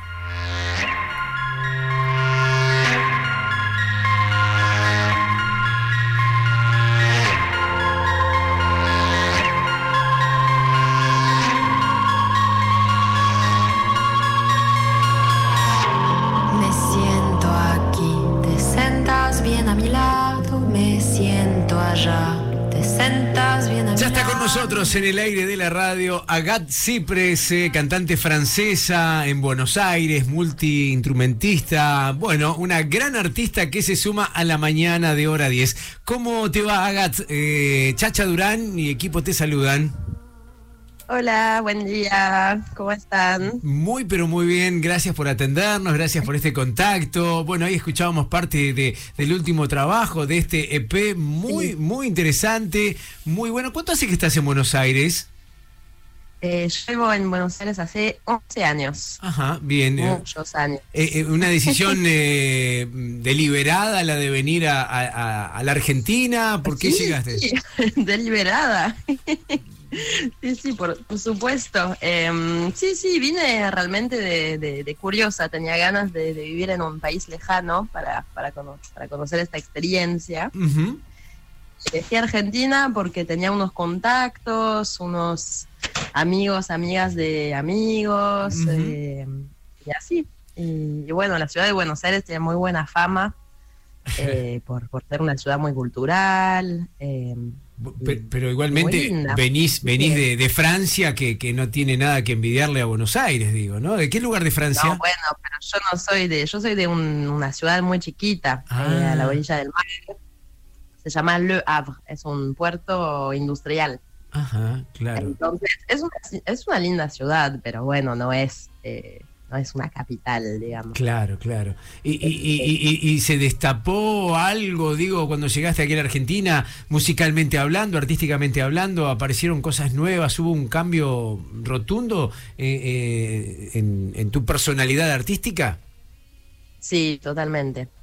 Totalmente porque yo cuando vivía en, en- en- en Francia eh, había estudiado música en el conservatorio, allá se empieza de muy, de muy joven el conservatorio, entonces hice toda la carrera, estudié trompeta clásica. Ajá. Y, y bueno, cuando, o sea, eh, nunca había pensado ser música en realidad, porque yo, o sea, tocaba bien la trompeta, pero no era mejor. La- cuando vos estudias en el conservatorio, tenés que ser la mejor, porque si no, no vas a llegar a ningún lado. Es muy así, muy competitivo. Ajá. Entonces, en ningún momento pensaba hacer música. Siempre me había gustado cantar, pero bueno, había cantaba un poquito con una amiga, pero nada más. Y cuando llegué acá, las, las circunstancias dieron de que al toque, al mes y medio, empecé a cantar en una banda que ya estaba armada, que solo necesitaban una cantante. Qué bárbaro. Eh, El destino, ahí el empecé destino. como un hobby y después me gustó y seguimos y seguimos con la banda y grabamos discos y empecé a componer, estudié piano, o sea, fue realmente, eh, liberé acá, digamos, de, Ujú. de- de alguna forma, ¿no? Fue como, eh, fue, sí, encontré, encontré mi destino, no sé, suena, suena muy cursi, pero... No, no, es que está bien. Qui- quizá eh, lejos de la competencia de intentar ser la mejor, empezaste a ser vos. Exacto, sí, sí. Eso es, es muy loco porque mm, acá hay una, hay una pequeña, pequeña, grande comunidad de, de franceses residentes en Argentina y, y tenemos un grupo de artistas. Tenemos un grupo de Facebook así privado y un grupo de WhatsApp, como vamos hablando así entre eh, de, much- de mucha gente que vive acá hace muchos años y a todos nos pasó una cosa muy parecida Qué de como artistas de teatro, actores, o así como que, que acá realmente empezaron a desarrollar esa- ese lado suyo, porque se sintieron esa libertad de poder hacerlo. Allá hay muchas reglas, hay muchas... Para hacer todo lo que querés hacer hay que llenar papeles, Claro, hay, que, claro, hay que pedir permiso, este, y eso de la, de la competición. Como que si sos músico, eh, eso es más la mirada social, ¿no? Claro, Pero si sos músico, tenés que ser, o sea, eh, si no estás en la radio, eh, no, no, no lograste nada, ¿no? Como me piensan un poco de esa forma. Claro, claro, claro, clarísimo. O nos ponemos justamente estos, estos límites, ¿no? De pensar que eso es a, a lo cual tenemos que llegar sí o sí. Estamos Que en un- contacto. Una persona que hace música, que, ¿sí? Sí, Agat, ¿me escuchás? Sí, sí, sí, perdón. ¿Qué tal? Bueno, Agat, eh, Alfredo te habla. Estamos, eh, quería decirle al público que está escuchando que estamos en contacto con Agat Ciprés, este artista francesa en Buenos Aires. Estás presentando tu segundo disco, Los Límites. Eh, Agat, quería comentarte porque estuve eh, investigándote un poquito en las redes y demás, y siempre que hay una reseña o algún comentario con respecto a tu música, aparece por ahí la palabra art pop. ¿No? Y- y, y- y se habla mucho Sí. de tu mezcla con el mundo del teatro, no solamente con la música. Contanos un poquito eso de, de las influencias que aparecen en tus creaciones. Eh, sí, eh, en realidad la música art pop para mí es un, es un género que me gusta porque, ¿cómo decir? Es como incorporar... eh, ay, es, es difícil. Yo siento que lo que logramos o intentamos hacer, y espero logra, logramos con este disco, es eh, fusionar unas canciones eh, con eh, sensaciones cin- cinematográficas, ¿no? Algo así, como que mis canciones nunca son verso, estribillo, verso, final, o sea, siempre tienen como una vueltita rara, siempre capaz cambia algún acorde. Yo siempre busco como la sorpresa en las canciones, entonces por eso son pop, porque por, por- por los acordes y los instrumentos que llevan, pero siempre le, le- le- le trato de buscar eh, como algo un poco especial, ¿no?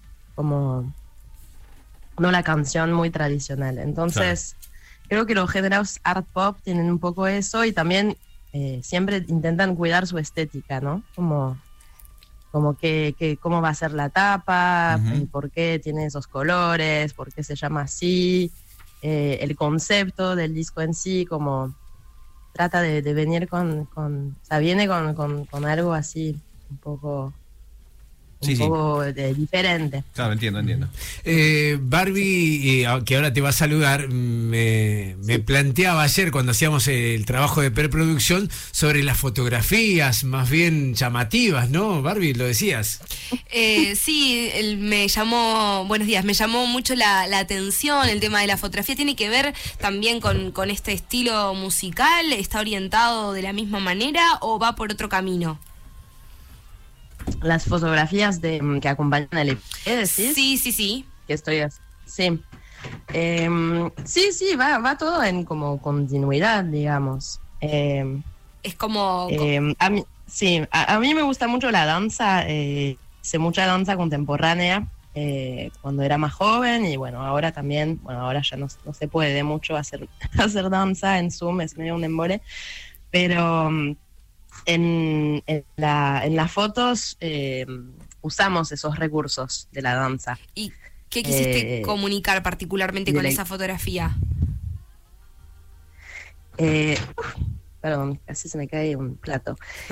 Mm, ¿Qué quisimos comunicar? Qué buena, qué buena pregunta. Eso es, eh, es eh, yo creo que pf, sí, como un poco la, la interdisciplinidad, Bien. digamos, como de jugar, de, de- de- de- jugar con estos recursos un poco teatrales eh, y, y- y de danza, porque yo creo que la música tiene algo como bastante dramático, eh, dramático y llamativo y, y- a veces raro. Entonces yo en las fotos tenía ganas de transmitir un poco esa cosa extraña, como, viste, como cuando ves una persona y, y- y parece normal, pero tiene un detalle que la hace sí. rara. Sí, sí, sí, sí.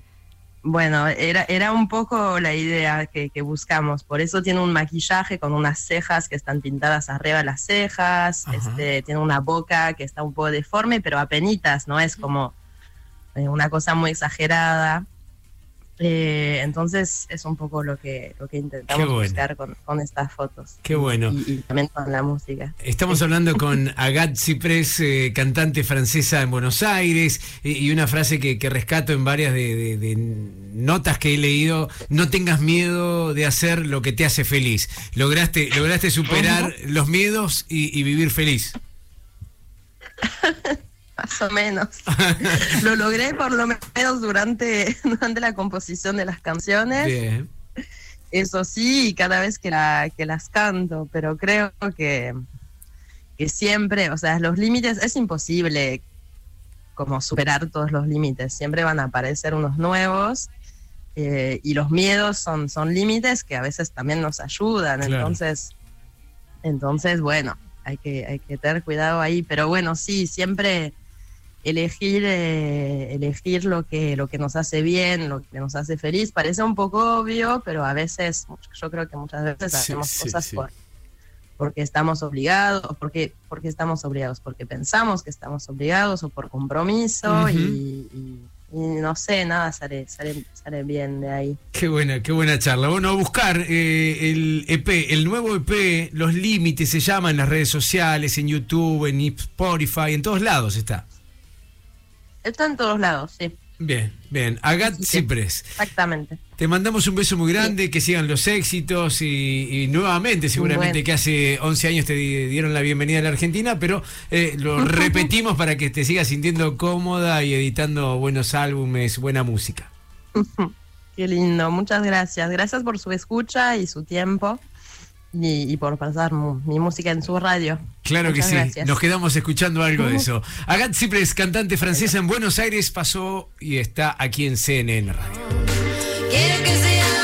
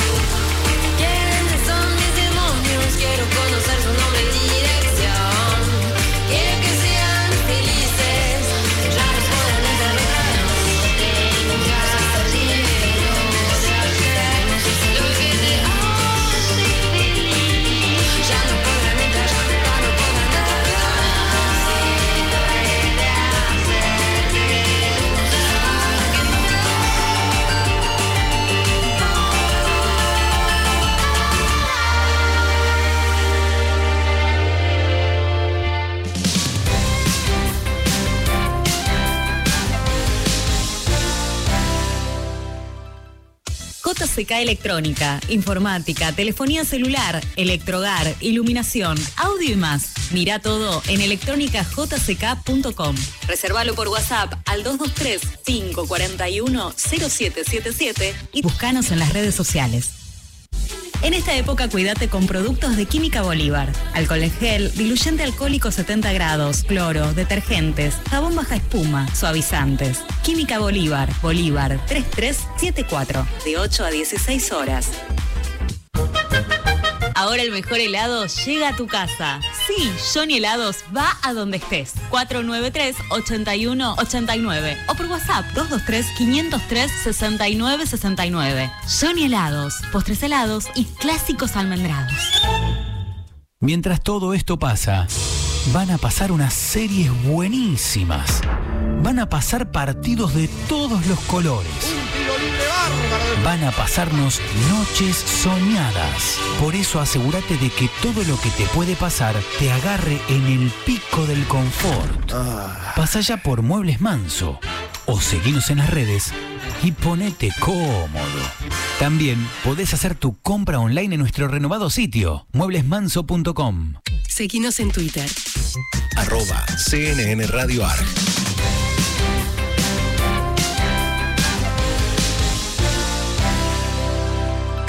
Estás escuchando CNN Hora 10. Mar del Plata, Con la conducción de Darío Chacha Durán. CNN Radio, Siempre. del lado de la información.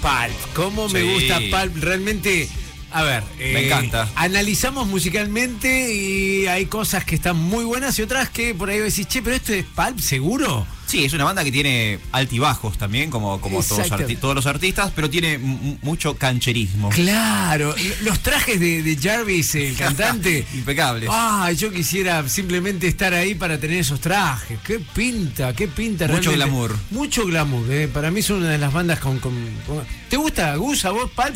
Bien, ahí estamos, eh. somos tres ya. Vos también, Sí, Seba? sí, obvio. Vamos, y Adentro. Vos Sí. decís que sí también. Sí, sí, sí, Vamos, sí, sí. Equipo completo. 10 minutos para llegar a las 12 del mediodía.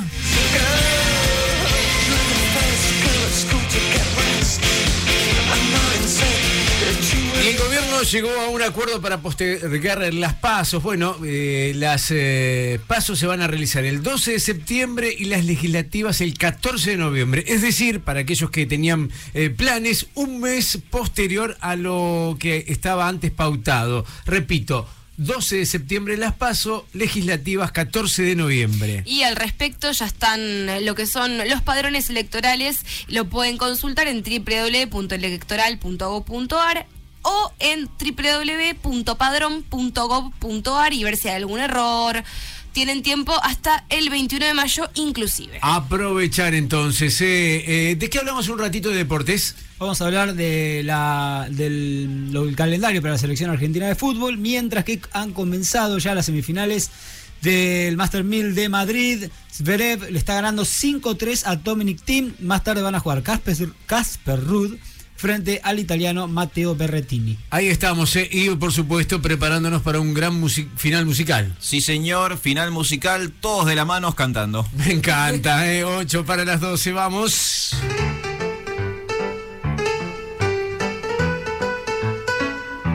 Dije vamos, y claro, llega la musiquita y pensamos en viajar, eh, recorrer el país, me encanta. De la mano de Vanessa de la Suana, espacioviajes.com. ¿Cómo te va, Vanessa? Bienvenida a la radio. ¿Cómo estás, Chacha? Todo el equipo, los saludo como cada sábado. Bueno, muy bien, muy lindo otoño, bajas temperaturas, pero lindo para poder disfrutar y proyectar también en esta temporada algún viajecito, porque tenemos que decirlo, pese a las restricciones, se puede viajar por el país, cada provincia tiene sus limitaciones comerciales y demás, pero se puede hacer turismo en, en el país y lo están necesitando, de hecho, las provincias también esta actividad, ¿no es cierto? Es verdad, es- está bueno esto de, de aclarar, porque uno eh, a veces eh, teme, queda, bueno, eh, con las ganas, se queda ahí pensando, ¿se podrá, no se podrá? Sí, se puede viajar, obviamente, como bien vos decías, con las restricciones de cada provincia. Tal cual, tal cual. Y bueno, ahora tenemos un feriado puente el próximo 25 de mayo, así que también se puede proyectar, por ejemplo, para hacer una, una escapada en el país. Así que hoy vamos a, a recomendarle un destino y una curiosidad al mismo tiempo, porque cuando hablamos de uno de los sitios eh, más elegidos en la provincia de San Luis, inmediatamente se nos pone la lamparita en Merlo, ¿no? Sí. que es característico con su microclima, por bueno ese aire serrano tan necesario y hasta uno de los más este, emblemáticos también caracterizados por uno de los mejores para, para, eh, para el turismo de salud, ¿no es cierto? Que tiene muchas propuestas al aire libre. Ustedes saben que tiene también una interesante curiosidad con un reloj de sol más grande de Latinoamérica. No sé si lo sabían. No lo sabíamos. Eh, Bien, es una construcción muy interesante que está en, el base, en la base de la Sierra de los Comechingones. Así que nos pareció interesante mostrarlo porque también forma parte de un paseo al aire libre para muchos de los turistas que se lleguen a esta localidad. Es una obra casi, podemos decirle, científica, eh, además de arquitectónica, y nos pusimos en contacto con uno de los guías de esa localidad que, que, que va hasta ese lugar para que nos cuente de qué se trata este reloj de sol. Así que lo escuchamos. Se Ah. llama Marcelo Peyote. A ver qué dice Marcelo.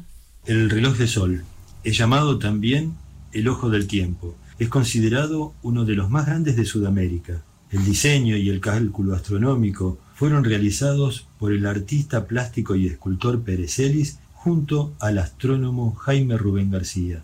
Está ubicado en una plazoleta frente al Casino Dos Venados y la obra fue inaugurada el 11 de enero del 2007. Son dos relojes que se destacan por su gran tamaño y variedad de colores. El horizontal, que supera los 16 metros, nos permite tomar una lectura de la hora a través de la sombra proyectada sobre su base. Y el vertical es una placa de 10 metros de longitud montada sobre dos pilares que llegan a una altura de 23 metros, con forma de un escultural ojo de doble faz atravesado por una vara que proyecta su sombra sobre una escala numérica graficada debajo. Los relojes marcan la hora solar verdadera corregida por longitud local y uso horario. Fue un trabajo sumamente complejo de gran precisión para lograr que ambos relojes funcionen de manera exacta. Esta obra se constituye en uno de los hitos turísticos más destacados de la villa de Merlo. Eh, eh, decía, qué lindo lo de Marcelo Peyote, porque em, en algún momento me hizo recordar mi época de niño, de, de poner un palito y tratar de, de- de entender la hora a partir de, de la iluminación del sol, ¿no? ¿Lo has intentado, Chacha? Claro. Sí, sí, sí, Claro. de, de verdad que lo he intentado. ¿Funciona? Sí, es que, claro que funciona. Vamos, David. Claro, no, esto realmente es una obra magnífica por sus dimensiones, por sus colores, por dónde está ubicada y hacer coincidir, tal cual lo decía, explicaba él, que den la misma hora este, sobre la base que sobre la altura, es bueno, llevó mucho tiempo, por, por supuesto científicos y demás, que, que lo hicieron posible, así que es una linda recomendación que que también la, la subimos a nuestro sitio y nos gustan subir estas cosas, ¿no? Más allá de algunos paseos y llevar, eh, contar alguna de las, de, cómo nacen algunos de, de, muchas obras arquitectónicas que vemos al pasar muchas veces en los destinos, ¿no? Qué bueno, qué bueno esto que nos contás, porque eh, Merlo es eh, muy interesante por, por, muchas cualidades y esto me parece que le da un bonus muy, pero muy interesante. También hablando de bonus, ahí en espacioviajes.com pueden leer un montón de cosas muy, muy atractivas, todo lo que pasa en otoño y para todos los bolsillos. Tal cual lo decís, Chacha, hay muchas interesantes propuestas y descuentos, porque bueno, a raíz de que se ha terminado el verano, también las secretarías tratan de captar el público que no ha salido, que ha temido y demás. Entonces, en esta temporada, por ejemplo, Santa Rosa de Calamuchita está en tapa, si lo quieren leer, tiene eh, interesantes descuentos de hasta 20% de alojamientos, bueno, en bueno. paseos, en gastronomía. Así que bueno, hay, hay para leer de varios lugares, varios destinos Qué bueno. eh, para todos los gustos y los bolsillos, eh, hay que aclararlo. Me encanta. Y ¿Querés que te cierre con el tema de Merlo, Chacha? Dale, el tema de las restricciones que hablabas vos y que es interesante destacar. No hay, eh, o sea, el, el único tema es el tema de la circulación, como en el resto del país. O sea, está cerrado desde las 20 horas hasta las 6 de la mañana, los locales gastronómicos también, pero eh, todo lo demás funciona, ¿sí? Todas las actividades al aire libre que se caracterizan en Merlo y todo lo que es hotelería, gastronomía, al 30% del aforo con todos los protocolos eh, debidos a la pandemia, por supuesto. Excelente información, espacioviajes.com, ahí está todo, obviamente, de la mano de Vanessa Lazuana. Un beso muy grande para vos, buena semana. Igualmente a todo el equipo, nos encontramos el sábado próximo. Un besito muy grande. eh. Eh, Alfredo, de verdad te digo Sí. que eh, ponías eh, el palito y si no tenía sombra en ninguno de los costados, eran las 12 del mediodía. A partir de ahí ibas evaluando, dibujabas el reloj. Claro, ibas en, en- en la tierra, supongamos. Obviamente no era exacto ni mucho menos. Ponés el palito. Sí. No tiene sombra, son las 12 del mediodía. Es excelente. O sea, eh, y a partir de ahí dibujás el reloj, el círculo con el claro. 1, el 2, y ahí, a partir de ahí se, se va moviendo según la sombra es la hora. Muy bueno. Lo voy a hacer. Chacha, ¿estás listo para ir a la selva y vivir en la naturaleza? Ah.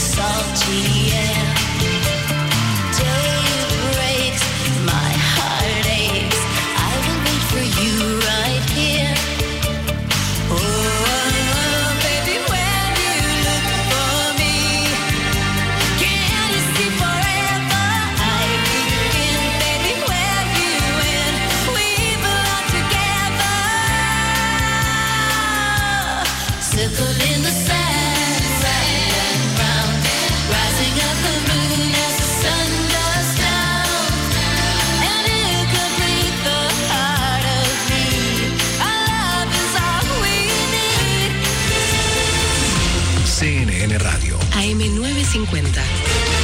Servicios informativos. Hora 12, un minuto, la temperatura en Buenos Aires 16 grados 4, la humedad 70%.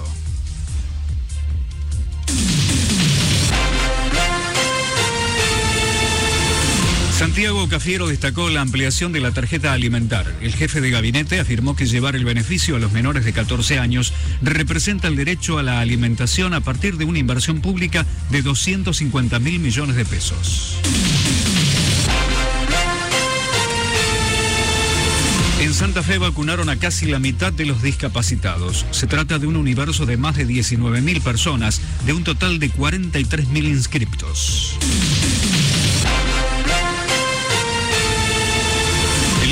Dirigido por Marcelo Bielsa, mantuvo sus chances de clasificar a una Copa Europea para la próxima temporada.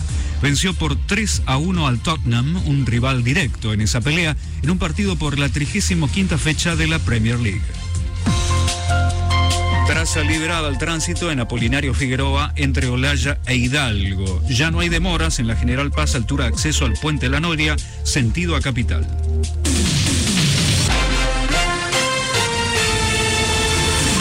12, 2 minutos, temperatura 16.4, humedad 70%, cielo ligeramente nublado. El pronóstico anticipa cielo parcialmente nublado con una máxima de 19. La temperatura en San Juan Capital 10 grados con cielo algo nublado.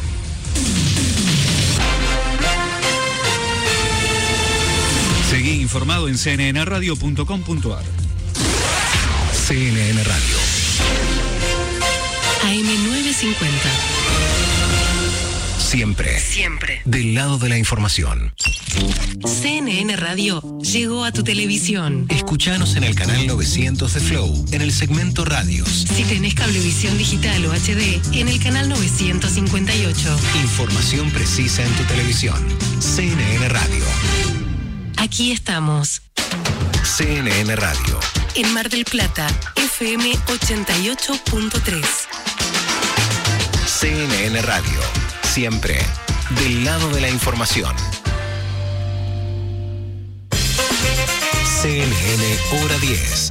Mar del Plata. Tres horas de pura objetividad. Aquí. Aquí. En CNN Radio. Siempre. Siempre. del lado de la información.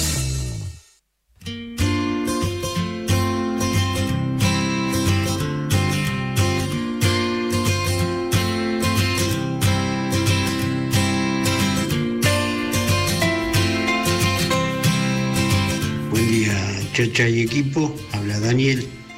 Con respecto a la pregunta de bajar la velocidad, que yo creo que solamente mera, mera recaudación la que quiere hacer, porque los ejemplos más claros están con el tema del uso de casco en motos o la prohibición de celulares en los vehículos al manejar, estar manejando y usar el vehículo.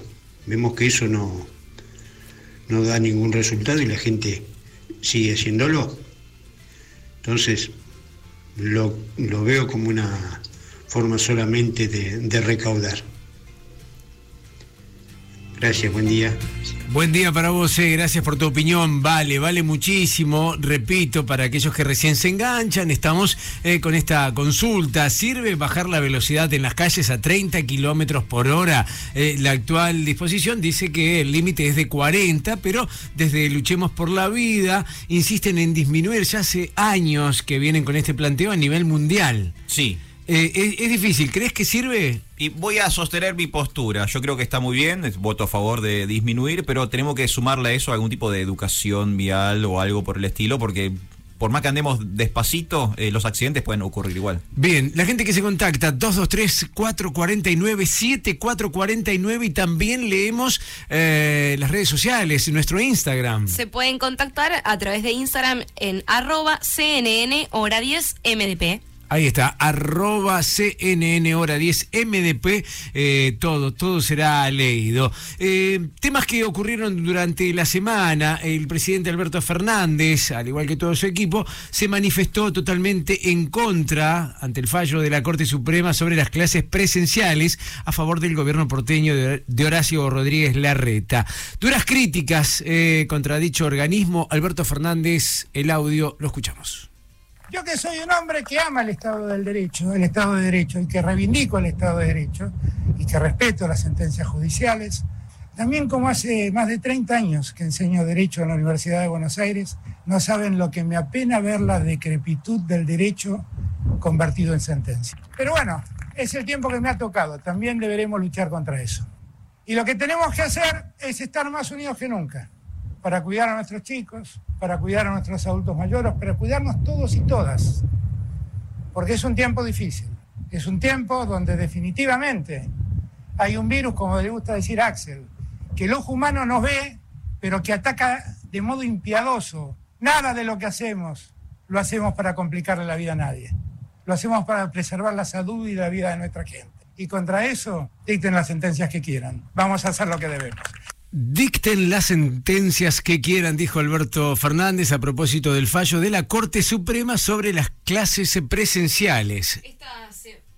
Esta semana Alberto Fernández y todo su equipo eh, gobernante estuvieron en boca de todos, estuvieron presentes en el programa Reconstruir, en donde estuvo Cristina Fernández, Sergio Massa y Axel Kisilov. Y además estuvo eh, Mario Seco, en el que dijo una frase que fue repudiada, en la que comentó, estamos preparados eh, más que nunca, si quieren venir que vengan, eh, compañeros para darles batallas en las elecciones. Además, eh, Alberto... fue nombrado porque dijo que cuando estaba lejos de Cristina, en realidad estaba más cerca que nunca. Mirá vos, eh, cosas que suceden en la política, muchos temas que nos quedan para charlar. Vamos a hablar del cohete chino que cada vez se acerca más a la Tierra, también de la Sputnik Light, eh, que mm, Bisotti dijo que no. Eh, Bisotti dijo que dar la Sputnik Light es como dar solamente una primera dosis. Y vamos a hablar de las nuevas versiones eléctricas de autos fabricados en Argentina. Eh, mucho nos queda todavía hasta la una de la tarde.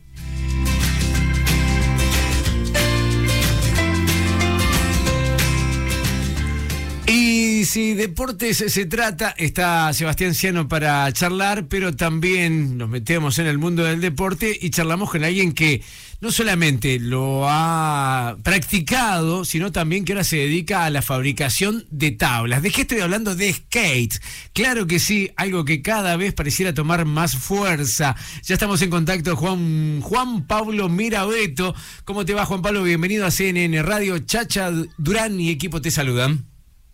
Hola, ¿qué tal? Buen día, ¿cómo andan? ¿Cómo estás, Juan Pablo? Gracias por atendernos, gracias por estar. Y bueno, eh, lo decía recién, skater y ahora también dedicado eh, ya a cuarta generación de carpintero fabricando tablas para skates.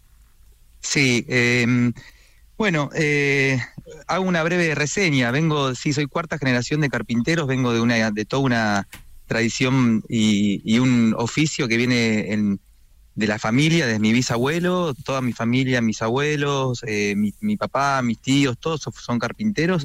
Y bueno, yo nací prácticamente dentro de una carpintería y bueno, la verdad que me tocó, tuve el privilegio de poder eh, mamar ese oficio que para mí es es súper, eh, nada, noble, ¿viste? Es un, trabajar una- un material noble como la madera, bueno, es, es para mí ese no tiene precio. Y bueno, eso me dio las herramientas por ahí en, en principio para, para, para empezar a desarrollar eh, las tablas que, que nada, yo, yo empecé a andar en skate a los seis años. Claro, ¿qué fue eh, primero? que ¿Qué, qué fue primero ahí? O sea, eh, por lo que entiendo y dijiste vos la respuesta, seis años andar en skate con tablas por ahí ya que, que se compraban o que alguien diseñaba, digo, pero después eh, aparece por ahí la fabricación de tus propias tablas.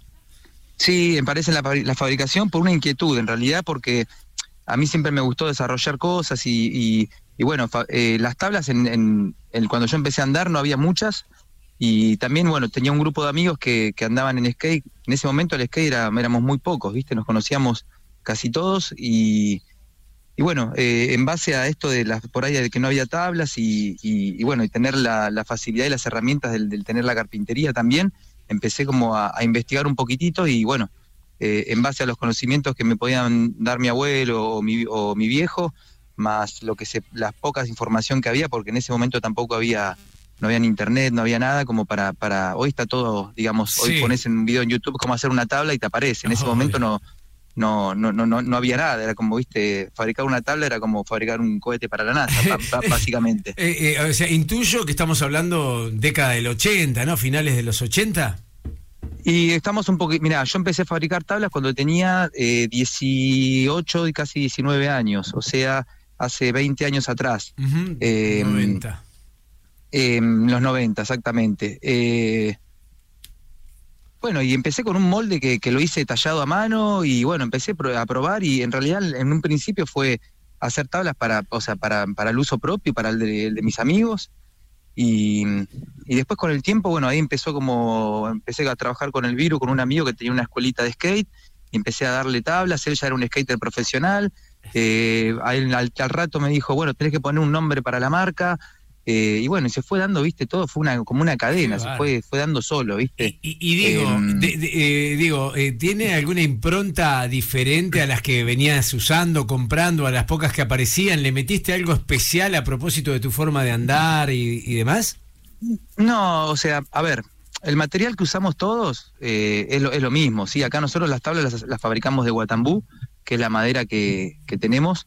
Eh, hay dos tipos de tablas, unas que son de maple, que son las que fabrican afuera, eh, que es, es un, el maple es una madera que ellos tienen, digamos, eh, en bastante acceso de la misma manera que nosotros teníamos hace bastante el guatambú, hoy ya está medio más complicado, pero eh, los materiales son los mismos, es, es- es guatambú, son láminas de guatambú de un milímetro y medio de espesor, Sí. son siete láminas que van dispuestas eh, con, la- con las vetas cruzadas como para que genere una tensión la tabla y después eso va, va pegado con resina epoxi, con, con un molde, con temperatura y bueno, cada uno, o sea, tiene su, digamos, su receta eh, usando los mismos ingredientes, ¿sí? O sea, Claro, es, es- claro.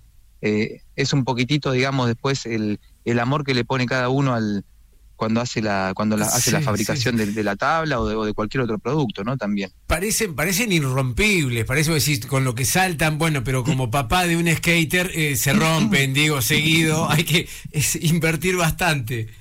Sí, sí, sí, sí, es una inversión, se- o sea, se parten, las tablas se parten, no son, no, no son para toda la vida, pero, pero bueno, también es, es, es, es parte de eso, ¿no? El skate es un, es un, no sé si es un deporte, yo no lo diría como un deporte, es- para mí lo tomo como más como una, es como un estilo de vida también, ¿no? El que hoy ya, ya, está- ya está medio, o sea, bastante eh, eh, masivo, globalizado, hoy se ve en todos lados, de hecho hay, eh, o sea, ya, ya creo que Es eh, olímpico. del índole de- olímpico también. Claro. Eh, entonces, digo, es, es algo que se hizo, que creció de una manera exponencial en los, en los últimos, no sé, 20 años, creció de una manera que, que es bastante exacerbada. Sí, sí, sí, sí. Como que son crecimientos rápidos, ¿viste? Espon- Espontáneos que se dan. Yo eh, en algún momento, siempre de manera amateur, eh, en las finales de los 80, principios de los 90, ahí estábamos también intentando hacer algo ahí en el pulsito eh, de calle Sí. Güemes y, y demás, pero eh, el crecimiento que ha tenido, la forma de las tablas, la- la- la- los materiales, No, con todo. Sí, las formas eh, cambiaron, o sea, completamente. Eh, antes las tablas tenían eran planas y tenían un solo tail, y ahora ya tienen, viste, tienen una Sí, concavidad, tienen, eh, o sea, tienen dos, dos, tienen dos, dos tail, digamos, el nose y el, y el tail, o sea, tienen otra. También es porque el, el skate fue, fue también evolucionando en cuanto a lo que son las pruebas, y, y bueno, nada, eh, a, a medida que fue evolucionando también eh, las pruebas, también fueron evolucionando las tablas que fueron hechas acorde o, o- o para dar más facilidad para hacerlas, Qué ¿viste? bueno, Pero qué bueno. eh, sí, está bueno. Muy bueno. Está bueno, la verdad que sí. eh, es algo que está creciendo de manera, de manera exponencial y lo, eh, está bueno porque hoy, hoy la verdad que el, el que disfruta de, de subirse arriba de una tabla puede ir, eh, si viaja por acá, por cualquier lado, eh, por cualquier provincia, vas a encontrar un skatepark y eso es algo que, que está buenísimo, ¿viste? Que, que es lo que yo le veo, digamos, de, de positivo a todo Obvio. este crecimiento Obvio, que, obvio. que hoy en día está como, ahí tenés pistas por todos lados y eso está buenísimo. Juan Pablo, eh, Barbie te quiere hacer una consulta. Eh, Juan Decime. Pablo, eh, quería saber eh, a qué edad podemos comenzar a andar en skate y si, dependiendo de la edad, es la tabla que tenemos que usar. Mira, eh, no hay edad para empezar a andar en skate. Eh, se puede empezar de chico o puedes empezar de grande. Eh, no, no, no hay una edad. Eh, lo que sí, bueno, es un deporte que, eh, a ver, como todo, ¿no? O sea, puedes, usando las, las protecciones adecuadas, uno, uno puede, puede arrancar eh, a cualquier edad. Eh, por ahí tenés a donde te caes alguna vez, ¿viste? Que es, es- una cuestión de, digamos, de, de impronta y de, y de facilidad de cada uno, pero no, no, no hay edades. Yo conozco gente que ha arrancado de, muy grande, de hecho, eh, Flor, que es, mi pareja, ella arrancó hará un año y medio a, a patinar eh, y, y, y nada, no, o sea, es como que la enseguida, viste, la, le agarró la mano y bueno, es, es- no hay, no hay, no hay edad. Eh, cuanto más chico siempre es mejor, obviamente, ¿no? Porque eso es como, como que uno incorpora un, un movimiento que, que queda como grabado, es como andar en bicicleta. Qué bueno, qué bueno. Eh, La nombraste a Flor y con esto voy cerrando la nota. La nombraste a Flor, decía, eh, y, juntos eh, llevan adelante Birra and Skate, un lugar que, que conozco, que, que me gusta ir, porque no solamente, eh, en mi caso, veo a mi hijo ahí eh, skatear a pleno en lo que armaron, sino también comer cosas ricas, tomar una rica cerveza. Ahí en Chapadmalal, contame. Sí, mira, eh, Birra que es un proyecto que tenemos con Flor, que, bueno, esto te hago una, hago una- también una pequeña reseña. Eh, nosotros nos conocemos y, y me encuentro que Flor es una, también es una emprendedora, es una apasionada, de, en este caso de la, de la cerveza, que es mm, para mí es la mejor cerveza que, no es porque sea mi pareja, pero es un- una de las mejores cervezas artesanales que probé, Qué bueno. que la tienen que venir a probar, es cerveza parena. Bueno, y con ella, eh, eh, durante un tiempo yo estuve con el tema de las tablas de skate, lo estuve un poco eh, dormido, eh, porque bueno, por cuestiones de la, o sea, de la vida y por cuestiones laborales también. Sí, sí. Y mm, la verdad que ella me dio un espacio cuando empezó todo este, te- todo este tema de la cuarentena para participar en la fabricación de la cerveza y ahí es como que ella, o sea, de, de esa manera empezó como a, a revivir toda esa, esa Qué parte bueno. de- del trabajo que, que uno hace con el, con el corazón más que nada. Bien. Y en base a esto, bueno, empezamos a proyectar y la idea de tener un local y, y, y, bueno, surgió la, la posibilidad de tener un local acá en Chapadmalal, en la estafeta, eh, para poner en principio un, un- una- un centro de recarga para, para la cerveza que ella, que ella fabrica y después al tiempo, o sea, al mismo tiempo dijimos, bueno, podemos, o sea, poner algo de skate y bueno, y ahí empezó a salir y el tema de birra y skate que siempre son, o sea, son dos cosas que, que siempre fueron de la mano. Así que de esa, de- desde ese lado se originó el, el proyecto que hoy, que hoy está, está Cancha Panmalal, eh, de los cuales estamos muy orgullosos. Y bueno, nada, es un lugar, como vos dijiste, es un lugar que cuenta con un mini ramp, tiene, hay un pequeño skate shop, eh, y obviamente tenemos cerveza y algunas comidas, así que está bueno, bueno, para, bueno. para venirse a pasar el día, que la verdad que está, está hermoso el lugar. Lo recomiendo, lo conozco y sé de, de la buena atención y el buen trato que, que tenés vos, Juan Pablo y Flor. Te mando un abrazo muy grande, gracias y, y, bueno, a, a probar con el skate, con esto que, la verdad es, va cada vez mejor. Sí, dale, el, el que quiera acercarse, acá se puede venir a acercar a, a dar una vueltita en la rampa y en- con todo gusto le vamos a dar ahí una, algunas, algunas indicaciones como para, para poder arrancar. Qué bueno. Juan Pablo, te mando un abrazo muy grande, gracias, ¿eh? Muy amable, gracias a ustedes, ¿eh? saludos para todos. Un beso a Flor también, ¿eh? Ahí está, Juan Pablo. Mirabeto, skater, campintero, fabricante de tablas para skate. Una historia particular y atractiva, por cierto. Dale.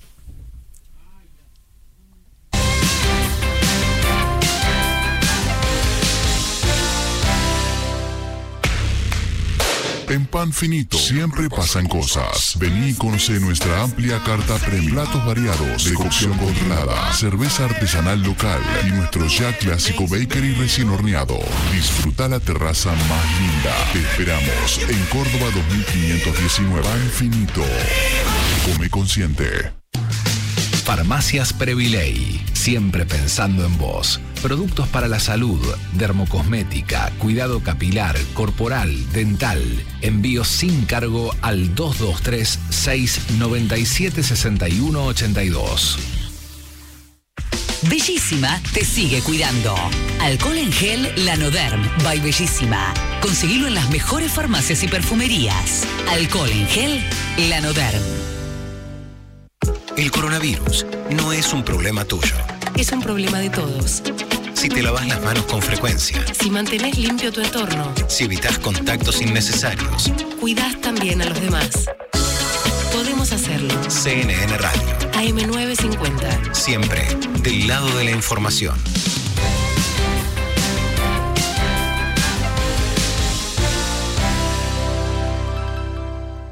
Hasta las 13. CNN Hora 10, Mar del Plata. CNN Radio, Siempre. siempre del lado de la información.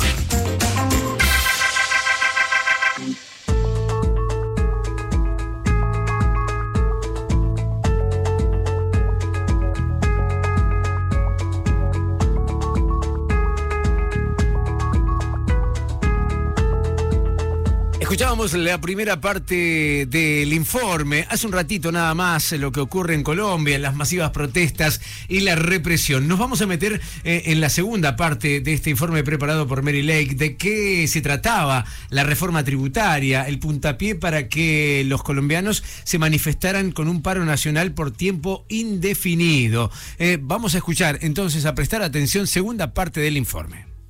El gobierno colombiano presentó un proyecto de reforma tributaria, el cual desató una oleada de protestas en las calles en el marco de un paro nacional indefinido. El presidente Iván Duque pidió al resto de los funcionarios retirarlo del Congreso y pensar en una nueva solución. ¿Por qué los y las colombianas rechazaron el proyecto?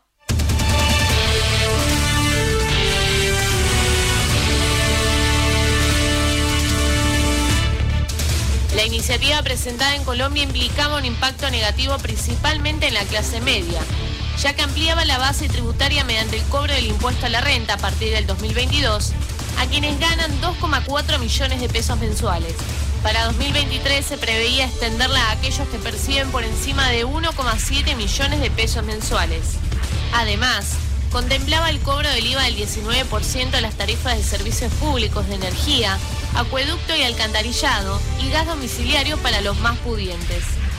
Esos servicios actualmente están exentos del IVA para todos los colombianos. En cuanto a la ley de solidaridad sostenible, preveía que en adelante lo paguen los usuarios de los estratos sociales 4, 5 y 6, los más altos de la escala, como parte de la equidad en la redistribución de cargas tributarias. El proyecto presentado por el gobierno también preveía la pérdida de la excepción tributaria de la cual gozan actualmente las pensiones voluntarias y los recursos guardados en las cuentas de ahorro para el fomento de la construcción. El equipo del presidente Iván Duque esperaba recaudar 25 billones de pesos para destinarlos a mejorar las finanzas públicas y a financiar programas de asistencia social, cuya demanda creció por la actual pandemia de COVID-19. Sin embargo, frente a la continuidad de los reclamos y protestas de miles de colombianos en todo el país, el gobierno decidió retirar la propuesta de reforma tributaria del Congreso. Hemos visto a unos pocos desadaptados que han apelado al vandalismo, al terrorismo y a la violencia irracional para arrebatar la tranquilidad. Ellos, con su violencia, han pretendido desabastecer ciudades, destruir sistemas de transporte público y lo que es aún peor, amenazar la salud y amenazar la vida. Por lo tanto, las autoridades deben actuar para proteger la vida, honra, bienes, derechos y libertades de los ciudadanos, respetando los derechos humanos, la Constitución y la ley. El ministro de Hacienda de Colombia, Alberto Carrasquilla, presentó su renuncia y fue reemplazado por Juan Manuel Restrepo, hasta ahora titular de Comercio, Industria y Turismo. Ahí está el informe completo de la reforma tributaria, este puntapié para que se manifestaran con un paro nacional y que derivara en un montón de, problemas, protestas y manifestaciones. Iván Duque retiró el proyecto de- del Congreso, esto hay que aclararlo también, pero ya era demasiado tarde. Los ciudadanos eh, siguen protestando con otros objetivos. Sí, hay un agotamiento social increíble. No olvidemos que la parte también de coronavirus está muy, muy mal Colombia eh, y de todos los sectores un agotamiento importante. Van a poder escuchar en las redes, eh, después vamos a dar los detalles, este informe preparado por María Laura Lago.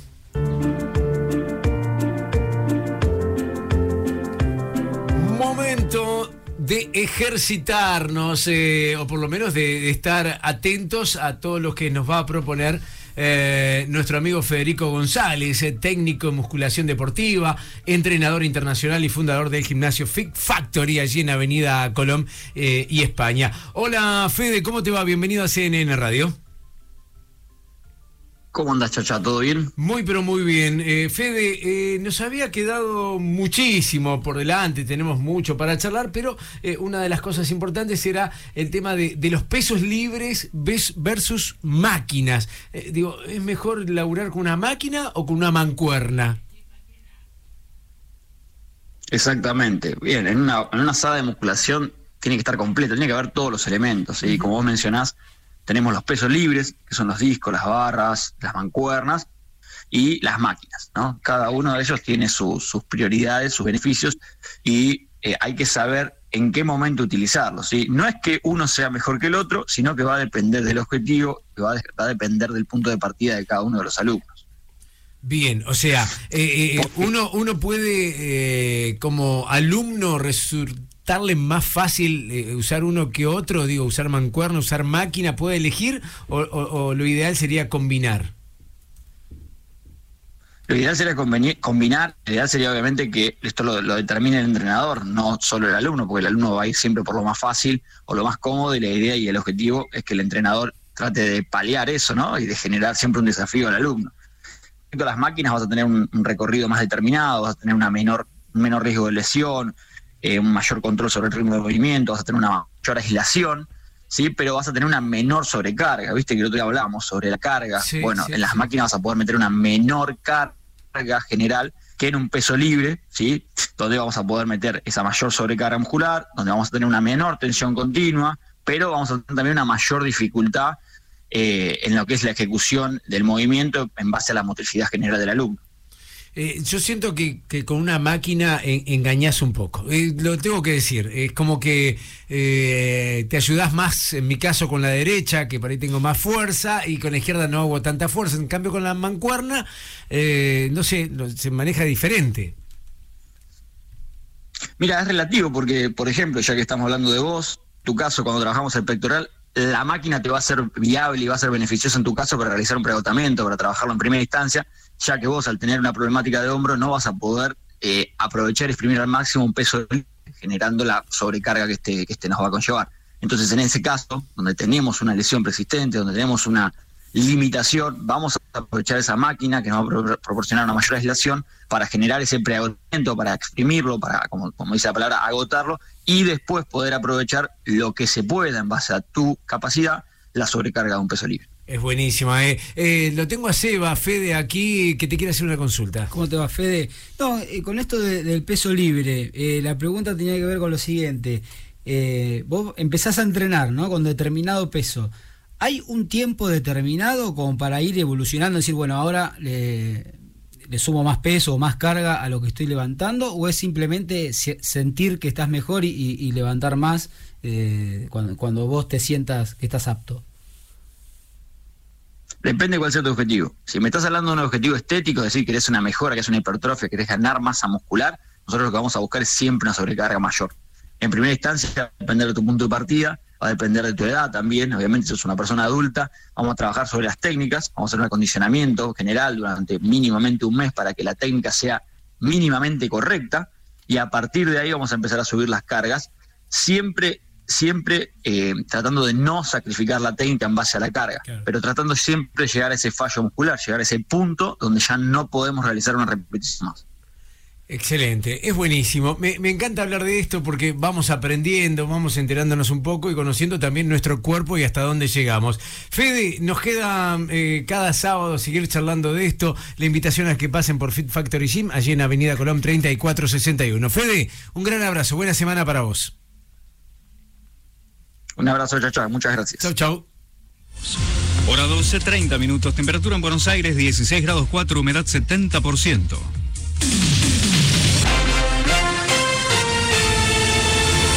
La ministra de Salud aseguró que en el AMBA se está estabilizando el descenso de casos. En diálogo con CNN Radio, Carla Bizzotti subrayó que de todos modos el número de contagios aún resulta muy elevado.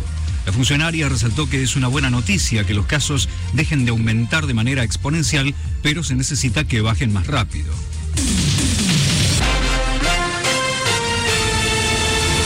En la India se registraron más de 4.100 muertos en un día.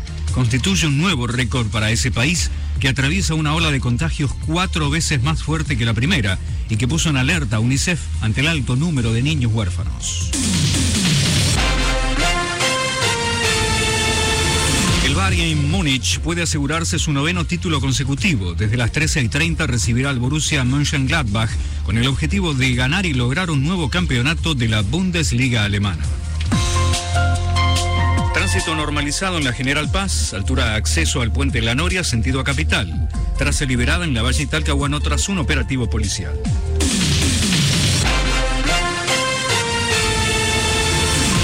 Doce, 31 minutos, la temperatura 16.4, humedad 70%, cielo algo nublado. El pronóstico anticipa cielo parcialmente nublado, máxima 19. La temperatura en Miramar, provincia de Buenos Aires, 14 grados un décimo con cielo algo nublado.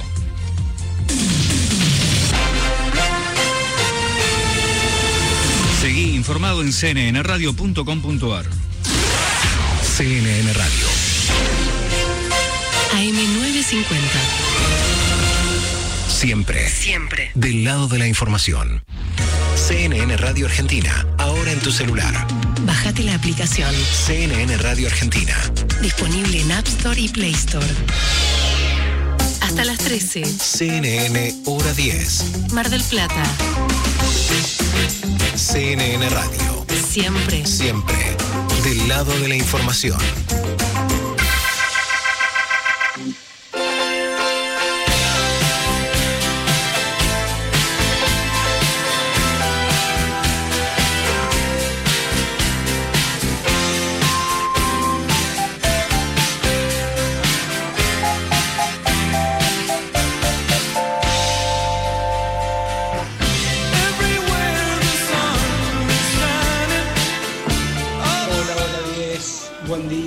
Sábado para todos. Con respecto a la consigna, la verdad que reducir la velocidad en las calles, en 10 kilómetros de diferencia no creo que hagan la diferencia. Eh, sobre todo porque por más que pongan un límite no lo van a respetar. Yo creo que pasa más por la educación vial y bueno, y, y que haya más controles y sobre todo al momento de expedir la licencia de conducir debería haber muchísimo más eh, explicaciones en lo que es manejo defensivo y también hablar y explicar más sobre cómo prevenir accidentes. Bueno, eso es todo, que tengan muy lindo fin de semana. Diego 694, gracias por el programa. Gracias Diego, gracias por contactarte, participando de las meriendas, eh, de los desayunos que nos propone Pan Finito. eh. Pan Finito también está en el Parque Primavesi, esos food trucks eh, que se pusieron allí. Realmente son muy pero muy buenos el Panfi Móvil y por supuesto eh, la propuesta, los regalos de la primera de Paso Esquina Salta. Señoras y, señoras y señores, obviamente estamos hasta la una de la tarde. Vamos, vamos que nos queda mucho. Hay invitados especiales.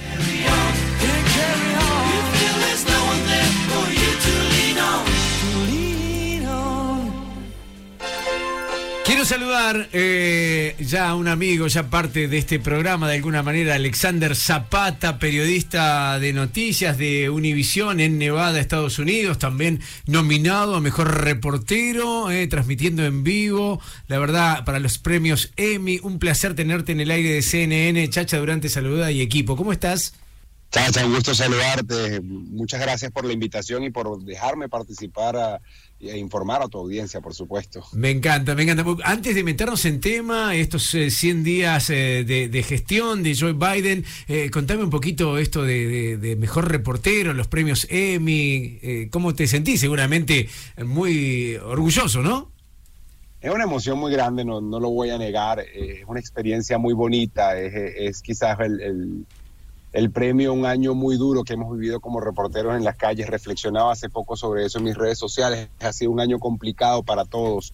eh, porque a pesar de todo lo que, lo que hemos vivido con la pandemia, a pesar de lo que pasaron con las protestas, siempre estuvimos allí eh, tratando de informar a nuestra comunidad y creo que al, al final eh, eh, ese es el premio más grande que nos llevamos, no poder ayudar a la gente en situaciones tan complicadas. El, el Emmy, a la nominación y, y si Dios quiere me lo gano, eh, es, Sí, un, sí. es un extra, ¿no? Va- vamos a hacer fuerzas todos desde aquí, vamos a festejar también. ¿eh? Gracias, gracias. Eh, eh, o sea, eh, la verdad que, que es un placer que estés eh, en el aire con nosotros y, y nos pone muy, muy, pero muy contento las nominaciones. Nos metemos en, en tema de, de Estados Unidos, 100 años, Joe Biden, eh, que, que se puede dividir de qué manera, Eh, digo, si es que hay una división en todos estos días.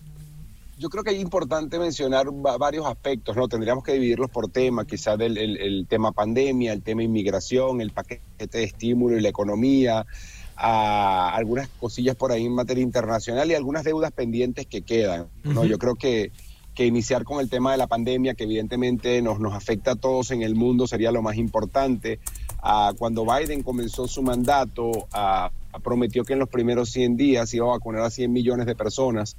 Eh, y, en cierta forma logró, logró ese objetivo, incluso lo duplicó, porque cuando iba a la mitad de esos 100 días ya había alcanzado esa cifra de 100 millones de dosis aplicadas y cuando ya se acercaba el día 100, finalmente eh, logró los 200 millones de dosis aplicadas. Entonces, por ahí sí hay un logro importante, también el tema de que las promesas que había hecho de hacer obligatorio el uso de mascarilla en edificios federales, algo que cambió recientemente por las, las guías de los CDC, pero en su momento lo hizo. Y, podemos decir que en este momento eh, 45% de la población elegible en Estados Unidos ha iniciado ese proceso de vacunación y 33.4% ha logrado completarlo. Entonces, ahí hay un logro importante, hay una cifra que, que vale la pena mencionar, pero todavía ah, hay, hay mucha, mucho escepticismo por parte de cierto sector de la población que no le tiene confianza a la vacuna. Claro, eh, porque eh, escuchabas tus Porque porcentajes. Fíjate lo que pasó con Johnson y Johnson, Claro. es uno de los ejemplos. Claro, yo escuchaba los porcentajes y digo, bueno, eh, no, no les hubiese resultado difícil haber aumentado en porcentaje, pero eh, según conocemos, según la información, hay muchos que, que no quieren vacunarse. Sí, ese es el punto. Eh, eh, hay, un- hay una resistencia muy grande en comunidades como las minoritarias, como los afroamericanos o incluso los hispanos, por un tema de desinformación, por un tema de, información errónea que nos llega a través de redes sociales, a través de grupos de WhatsApp, que es muy común acá. Este, y también en las zonas rurales, en las zonas más, más, más apartadas. Eh, recientemente el presidente Biden dijo que iba a cambiar la estrategia en el proceso de vacunación, que se iba a enfocar más en lo que, en lo que es esas zonas rurales que van a cerrar los grandes centros de vacunación eh, y comenzar a hacer estas jornadas de vacunación dirigidas específicamente a estos sectores de la población donde no estamos viendo eh, eh, eh, esa mayor cantidad de personas saliendo a, a- vacunarse. Entonces, por, por ahí parte de lo que ha sido el tema de pandemia, ¿no? Chacha y equipo, pues, pues lo que ha logrado el- el presidente Biden hasta ahora. Por supuesto, también está el tema de la inmigración, si me permite sa- pasar ese tema, Sí, porque sí. siempre ha sido un tema muy sensible, muy sensible acá en Estados Unidos. Como sabemos, son décadas hablando de una posible reforma migratoria, de la legalización de 11 millones de indocumentados. Este, y sabemos que la retórica de la gestión anterior fue bastante dura cuando hablamos del tema de la inmigración. Eh, podemos decir que, esta gestión ha cambiado un poco el discurso, pero también ha enfrentado serios retos. Por ejemplo, DACA. El presidente Biden apoya el, el- programa de acción diferida para niños llegados a edades tempranas, que básicamente es un programa que le da un permiso de trabajo, un número de seguro social y les permite vivir legalmente en Estados Unidos a personas que llegaron muy pequeños con sus padres sin su consentimiento. Es un programa que fue creado en la administración ah, Obama pero que durante la administración Trump intentó ser eliminado. Lo mismo pasa con el TPS, hay apoyo para los programas de protección temporal para algunos países como El Salvador, Honduras, Haití y además, yo que soy venezolano, puedo decir que el gobierno de Joe Biden creó, como había prometido en su, en, su campaña, un pro- un programa de protección temporal para los venezolanos que viven en Estados Unidos y que no tienen una protección contra esa deportación. Muy parecido a DACA, son estatus temporales, no te llevan nunca una ciudadanía, pero mientras están vigentes, te permiten ah, estar en el país, trabajar, declarar impuestos, o sea, hacer una vida hasta cierto punto normal, si podríamos llamarlo de alguna, de alguna forma. Respecto a la frontera, culminó ese programa de permanecer en México que no permitía a los solicitantes de asilo ingresar a los Estados Unidos. Eh, comenzó ese flujo de personas que estaban varadas en México esperando por una, por una resolución de sus casos para que puedan esperar, pero dentro de Estados Unidos. Ahora bien, hay, hay dificultades en la frontera, no hay que esconder eso tampoco. Hay una crisis que, sigue, 21 mil menores no acompañados siguen en custodia. Ahora mismo del Departamento de Salud y Servicios Humanos, en abril nada más, se registraron 172 mil personas arrestadas tratando de cruzar la frontera ilegalmente. Y hay estimaciones más alentadoras que, que la publicó CNN, que son 800 mil cruces, se estima para 2021 de forma ilegal en la frontera. Otros hablan a más de un millón o más de un millón doscientos mil cruces ilegales es inocultable, es un problema que sigue en la frontera. La política de, de Trump en cierto sentido era considerada inhumana por muchos, pero tuvo un impacto psicológico en los migrantes y había frenado en cierta forma esa migración ah, ilegal. Ahora, ¿qué está haciendo Biden? Ellos quieren enfrentar este problema de una forma diferente, quieren ir a las raíces de- de- del problema, las causas de ese flujo de migrantes. Podemos hablar inseguridad, falta de oportunidades, pobreza extrema, entre otros que pasan evidentemente en, en Centroamérica, donde viene Sí, el flujo sí, más sí. grande de migrantes. Qué bárbaro. Cuántas cosas, cuántas cosas. Eh, Alexander, está Barbie aquí atenta a lo que hablas y quiere consultarte algo. Eh, bueno, buenos días, Alexander. Eh, quería saber un poco qué, se- qué resuena relación Argentina-Estados Unidos, Alberto Fernández, después de haber peronizado de alguna manera al presidente de los Estados Unidos con la declaración Juan Domingo Biden. ¿Cómo repercutió, repercutió esto en Estados Unidos? ¿Qué se comenta? Mira, yo hay que partir de un principio muy importante. La, la gestión Biden es una gestión que vuelve a la diplomacia. No, no es una gestión como la que veníamos acostumbrados en los últimos cuatro años, que era un poquito más subida de tono. Eh, fíjate que pasó los- algo similar ayer con, con el presidente AMLO de México, que minutos antes de reunirse con, con la vicepresidenta Kamala Harris, dijo que Estados Unidos era un país injerencista. No es nuevo, lo hemos visto en la región. Este, pero creo que la gestión Biden sigue apostando por la diplomacia. No hay una reacción, ah, digamos, ah, incendiaria por parte de la administración Biden cuando vemos este tipo de comentarios, cuando vemos este tipo de acciones o por partes de gobiernos en la región. Evidentemente, esto no quiere decir que no se tome en consideración, que no haya cercanía con gobiernos y, distancia con otros, como que, son de, de tendencia de, de- de izquierda más, mm, ¿cómo decir esto? No quiero, no quiero usar la palabra radical, pero más de izquierda que lo que pueda representar Biden dentro del espectro político de Estados Unidos, que para muchos es izquierda, pero si tú le dices a una persona de Latinoamérica que Biden es de izquierda, probablemente se ría. Claro. Entonces, entonces eh, eh, sí, sí, hay, sí hay una reacción, pero no, no va a ser una reacción como la que hemos visto eh, o la que pudimos haber visto durante la, la administración Trump, que era mucho más severa y mucho más dura. Eh, Barbie. Sí. Sí, adelante. Y con respecto a la liberación de patentes, algo que sabemos que Biden está queriendo luchar, lo está pensando. Respecto a eso, ¿qué, qué se comenta? No, de- lamentablemente, Barbie, de eso no tengo información en este, no, no tengo la información a la mano en este momento. Y, y me disculpas. Está perfecto. Alexander, ¿cómo te va? Buen día, Sebastián es mi nombre. Eh, te quería preguntar, más allá de las buenas noticias, de lo que estabas hablando, de, la vacunación allá de la población en los Estados Unidos, eh, un diario acá en Argentina, uno de los más leídos, había instalado una especie, no instalado, pero eh, escribió un artículo, publicó un artículo acerca de la cantidad de vacunas que los Estados Unidos tiene acumuladas, ¿sí? Y, y, y quizá no, no estaban tan dispuestos a ofrecerlas para la venta a otras poblaciones que lo necesitan más.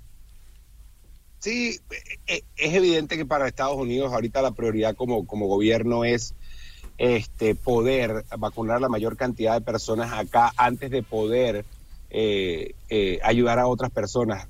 Recordemos que, que la economía de Estados Unidos vivió una contracción muy grande durante el, el último año debido a la pandemia y que en cierta forma poder vacunar a mayor cantidad de personas es lo que le va a permitir al país una inmunidad colectiva que a su vez le va a permitir abrir al 100% a muchos estados y a muchas comunidades y, y reactivar la economía.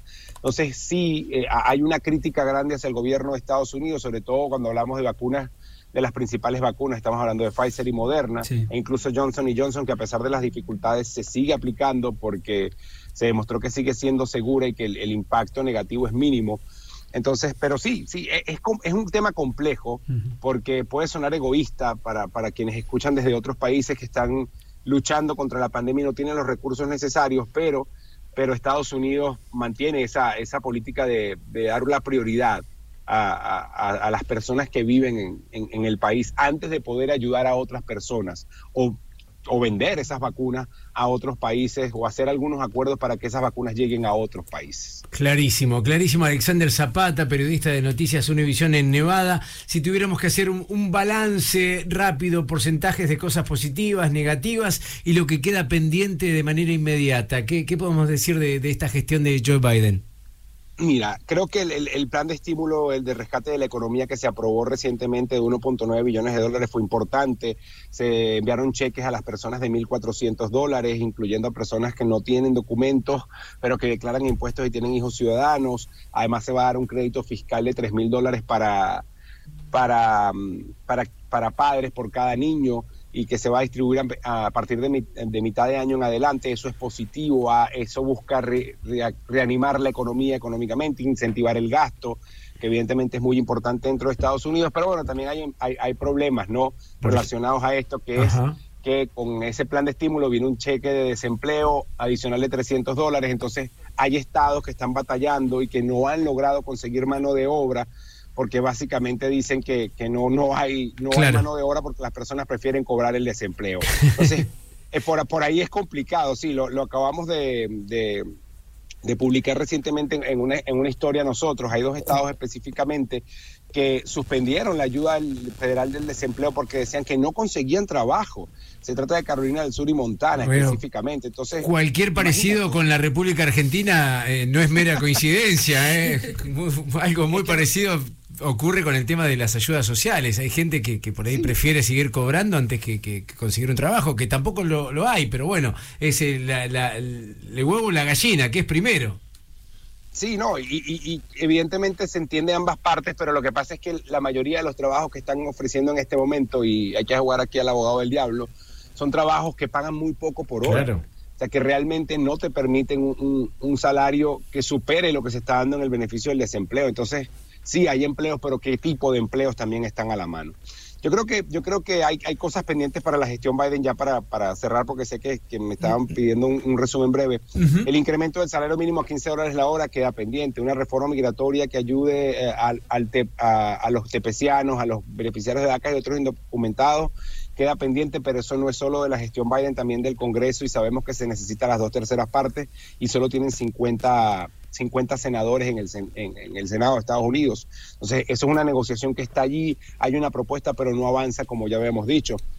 Y bueno, la unidad política, sabemos que el país sigue fracturado, eh, aunque como les decía, vuelve a esa diplomacia, se aleja del discurso incendiario, todavía la- las acciones de ese asalto al Congreso, al Capitolio, marcaron un antes y un después en la política y- y creo que todavía el país se siente como fracturado en cierta forma por todo lo que ha pasado en los últimos cuatro o cinco años. Bueno, por supuesto, eh, aumentar el, porcentaje de vacunación, eh, eh, luchar contra ese escepticismo en las zonas rurales y comunidades minoritarias y, llegar a esas personas. Creo que por allí apuntan lo- los principales planes. En materia internacional, creo que el, el retiro de tropas de Afgani- Afganistán también es muy importante mencionarlo. Eh, comenzó ahorita en mayo, se espera que para, para septiembre 11, eh, 20 años después de los ataques terroristas de, de las Torres Gemelas, pues básicamente Bien. las tropas sean retiradas Sí, sí. De, de Afganistán, que, que es un, un paso importante para Bien. Estados Unidos y la región. ¿no? Bien, bien. Eh, eh, excelente, Alexander. Eh, yo creo, eh, chicos, lo votamos. Se, se merece el Sí, premio claro. a mejor reportero. eh, claro que sí. Excelente. Eh, Alexander No, Zapata. Las patentes, me, me, me, me perdonan esa. No, por favor, no, no, Le no. damos medio Emmy, medio Emmy. le damos. no. Qué lindo. Alexander Zapata, gracias por, por estar eh, también participando de este equipo aquí de Hora 10. Eh, un gran abrazo a la distancia, ¿eh? Un fuerte abrazo, chicos. Muchísimas gracias por la invitación y siempre a la orden desde acá de Las Vegas, Nevada. Vamos todavía, eh, me encanta. Diez minutos nada más para llegar a la una de la tarde.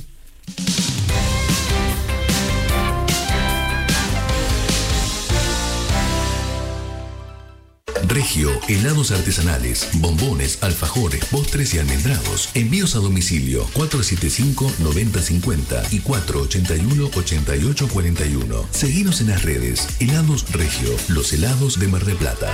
Con la compra de un kilo te llevas un cuarto de regalo. ¿Cansado de tu plan de ahorro? ¿No te da para el crédito? Red Multimarcas te propone obtener tu auto en cuotas fijas sin sorteo ni licitaciones. Sistema personalizado. WhatsApp 2234 25 55 56. Redmultimarcas.com.ar ¿Querés ser dueño? Tu sueño es posible. Compra tu departamento sustentable sin salir de tu casa. Ahorra energía y dinero con nuestros nuevos edificios. ¿Cómo? En 120 cuotas en pesos. Contactate con nosotros por WhatsApp al 11 27 22 12 80. Grupo Dinal. Quédate en casa. www.grupodinal.com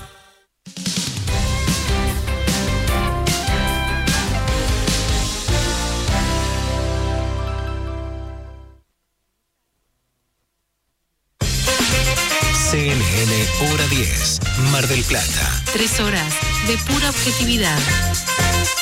Aquí, Aquí, en CNN Radio. siempre. Siempre del lado de la información.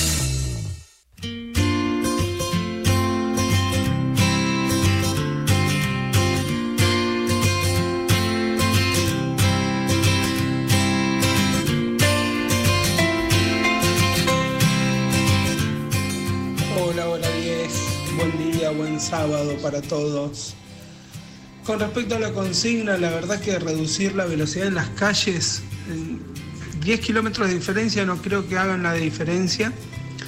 Eh, sobre todo porque por más que pongan un límite no lo van a respetar. Yo creo que pasa más por la educación vial y bueno, y, y que haya más controles y sobre todo al momento de expedir la licencia de conducir debería haber muchísimo más eh, explicaciones en lo que es manejo defensivo y también hablar y explicar más sobre cómo prevenir accidentes.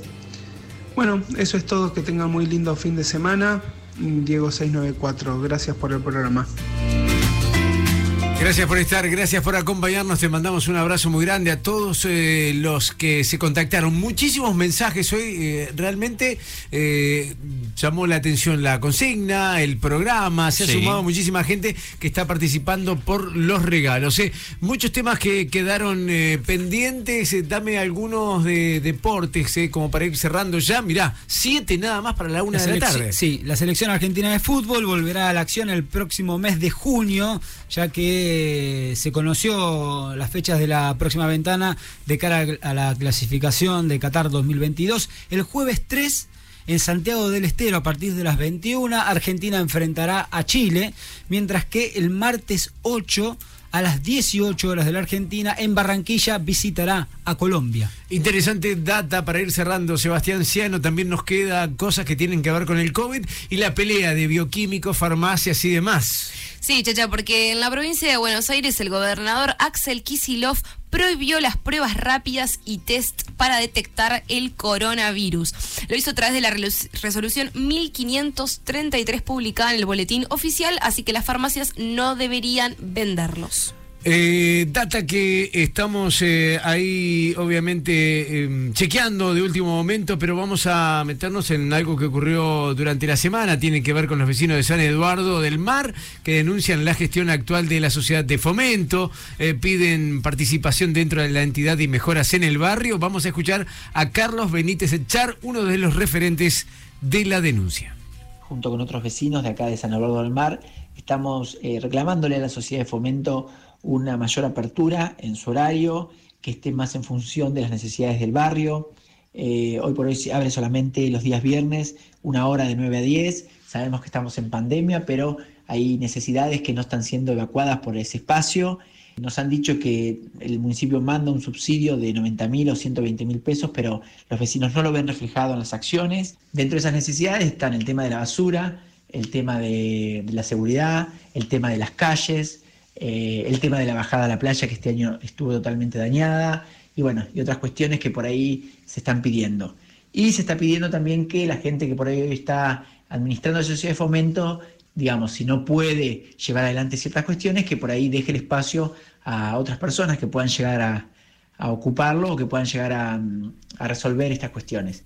Carlos Benítez Echar, eh, uno de los referentes del barrio San Eduardo del Mar, eh, a propósito de la actual situación y movimiento que tiene la sociedad de fomento, que por momentos parece nula. eh. Cinco minutos para llegar al final eh, de este programa. Nos quedaron muchísimos temas. Teníamos que hablar de las nominaciones a los premios Gardel. Por allí, Fito Páez y Nati Peluso están entre los más nominados. A vos te gusta Nati Peluso, ¿no? Me encanta, es excelente. Una chica que brilló primero en España y llegó un poco más tarde a su país natal, Argentina. Eh, me parece excelente y que nos propone algo nuevo, romper estructuras. Eh, también nos quedó hablar de, de los quesos. Eh, claro, Oh, es sí. un tema, es un tema. ¿Cuántas cosas? Los quesos con cáscara o sin cáscara. Hay quesos que sí, quesos que no. Si querés te lo cuento la semana que Dale. viene. Vos probá las, probá, probá Esta queso. semana no como queso, por las dudas. O probalos todos con cáscara. Bueno. Eh, eh, podés hacer algo por Me el me da estilo. cosa igual, ¿eh? Sí, sí, da cosa, pero eh, es beneficioso en la mayoría de los casos.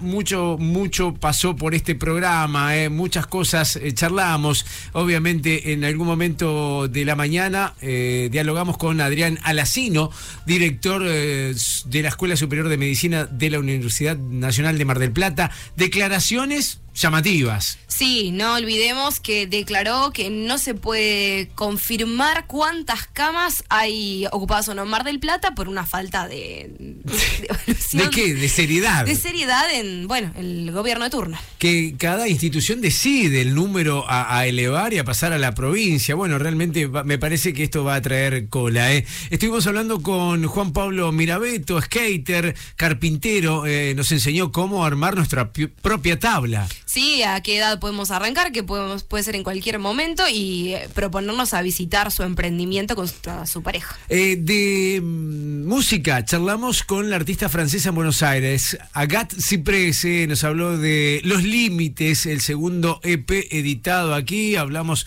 un poco de arte, de las fotografías y de su impronta. Sí, de su nueva forma de mezclar fotografía, música y danza. Y por supuesto, sobre el final, Alexander Zapata, periodista, Noticias Univisión Nevada y los 100 días de Joe Biden en el gobierno.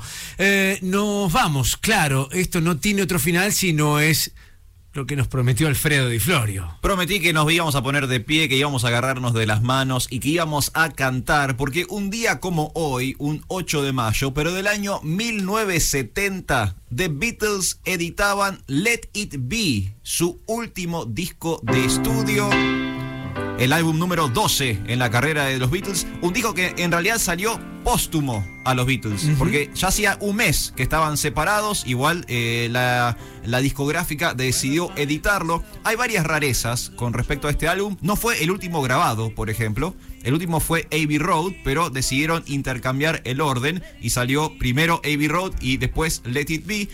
Se iba a llamar originalmente Get Back, Ajá. este disco. Decidieron finalmente ponerle el nombre eh, Let It Be. Hay una filmación, no sé si han visto el documental de Let It Be, que es muy interesante y te muestra la mala onda generalizada que había entre ellos. Ya estaba. Es un documental muy deprimente porque básicamente ves a los Beatles en su peor momento. Razón por la cual este disco tiene una especie como de aura de álbum maldito, ¿no? Porque salió después de la separación de los Beatles, lo grabaron básicamente, nadie hablaba con nadie. George Harrison, de hecho, se fue de la banda durante la grabación de este disco. Pero bueno, así y todo, un gran clásico, Let It Be de The Beatles. There is still a chance that they will see. There will be an answer. Let it be. Nos vamos, pero volveremos eh, el próximo sábado a las 10 de la mañana. Obviamente, nuestro querido Gustavo Nicolosi en los controles a pleno. Mary Lake también haciendo redes, cámaras y demás en la producción. Sebastiano, mil gracias, excelente laburo el tuyo. Hasta la próxima. Buena semana para vos, Barbie Benítez. Muchas gracias, Chacha y equipo. Buena semana. A Siamita que estuvo dando vueltas por aquí también. La saludamos, eh. Dios mío, que Me se vaya. encanta. es, la, es la baby, la pequeña de la familia Di Florio. Gracias por todo, Alfredo. Muchas gracias, chicos. Buena semana. Buena semana para todos. Nos encontramos aquí en CNN Radio el próximo sábado a las 10 de la mañana. Mi nombre es Darío Chacha Durán. El Chacha, claro. Chau, namaste, Garibol.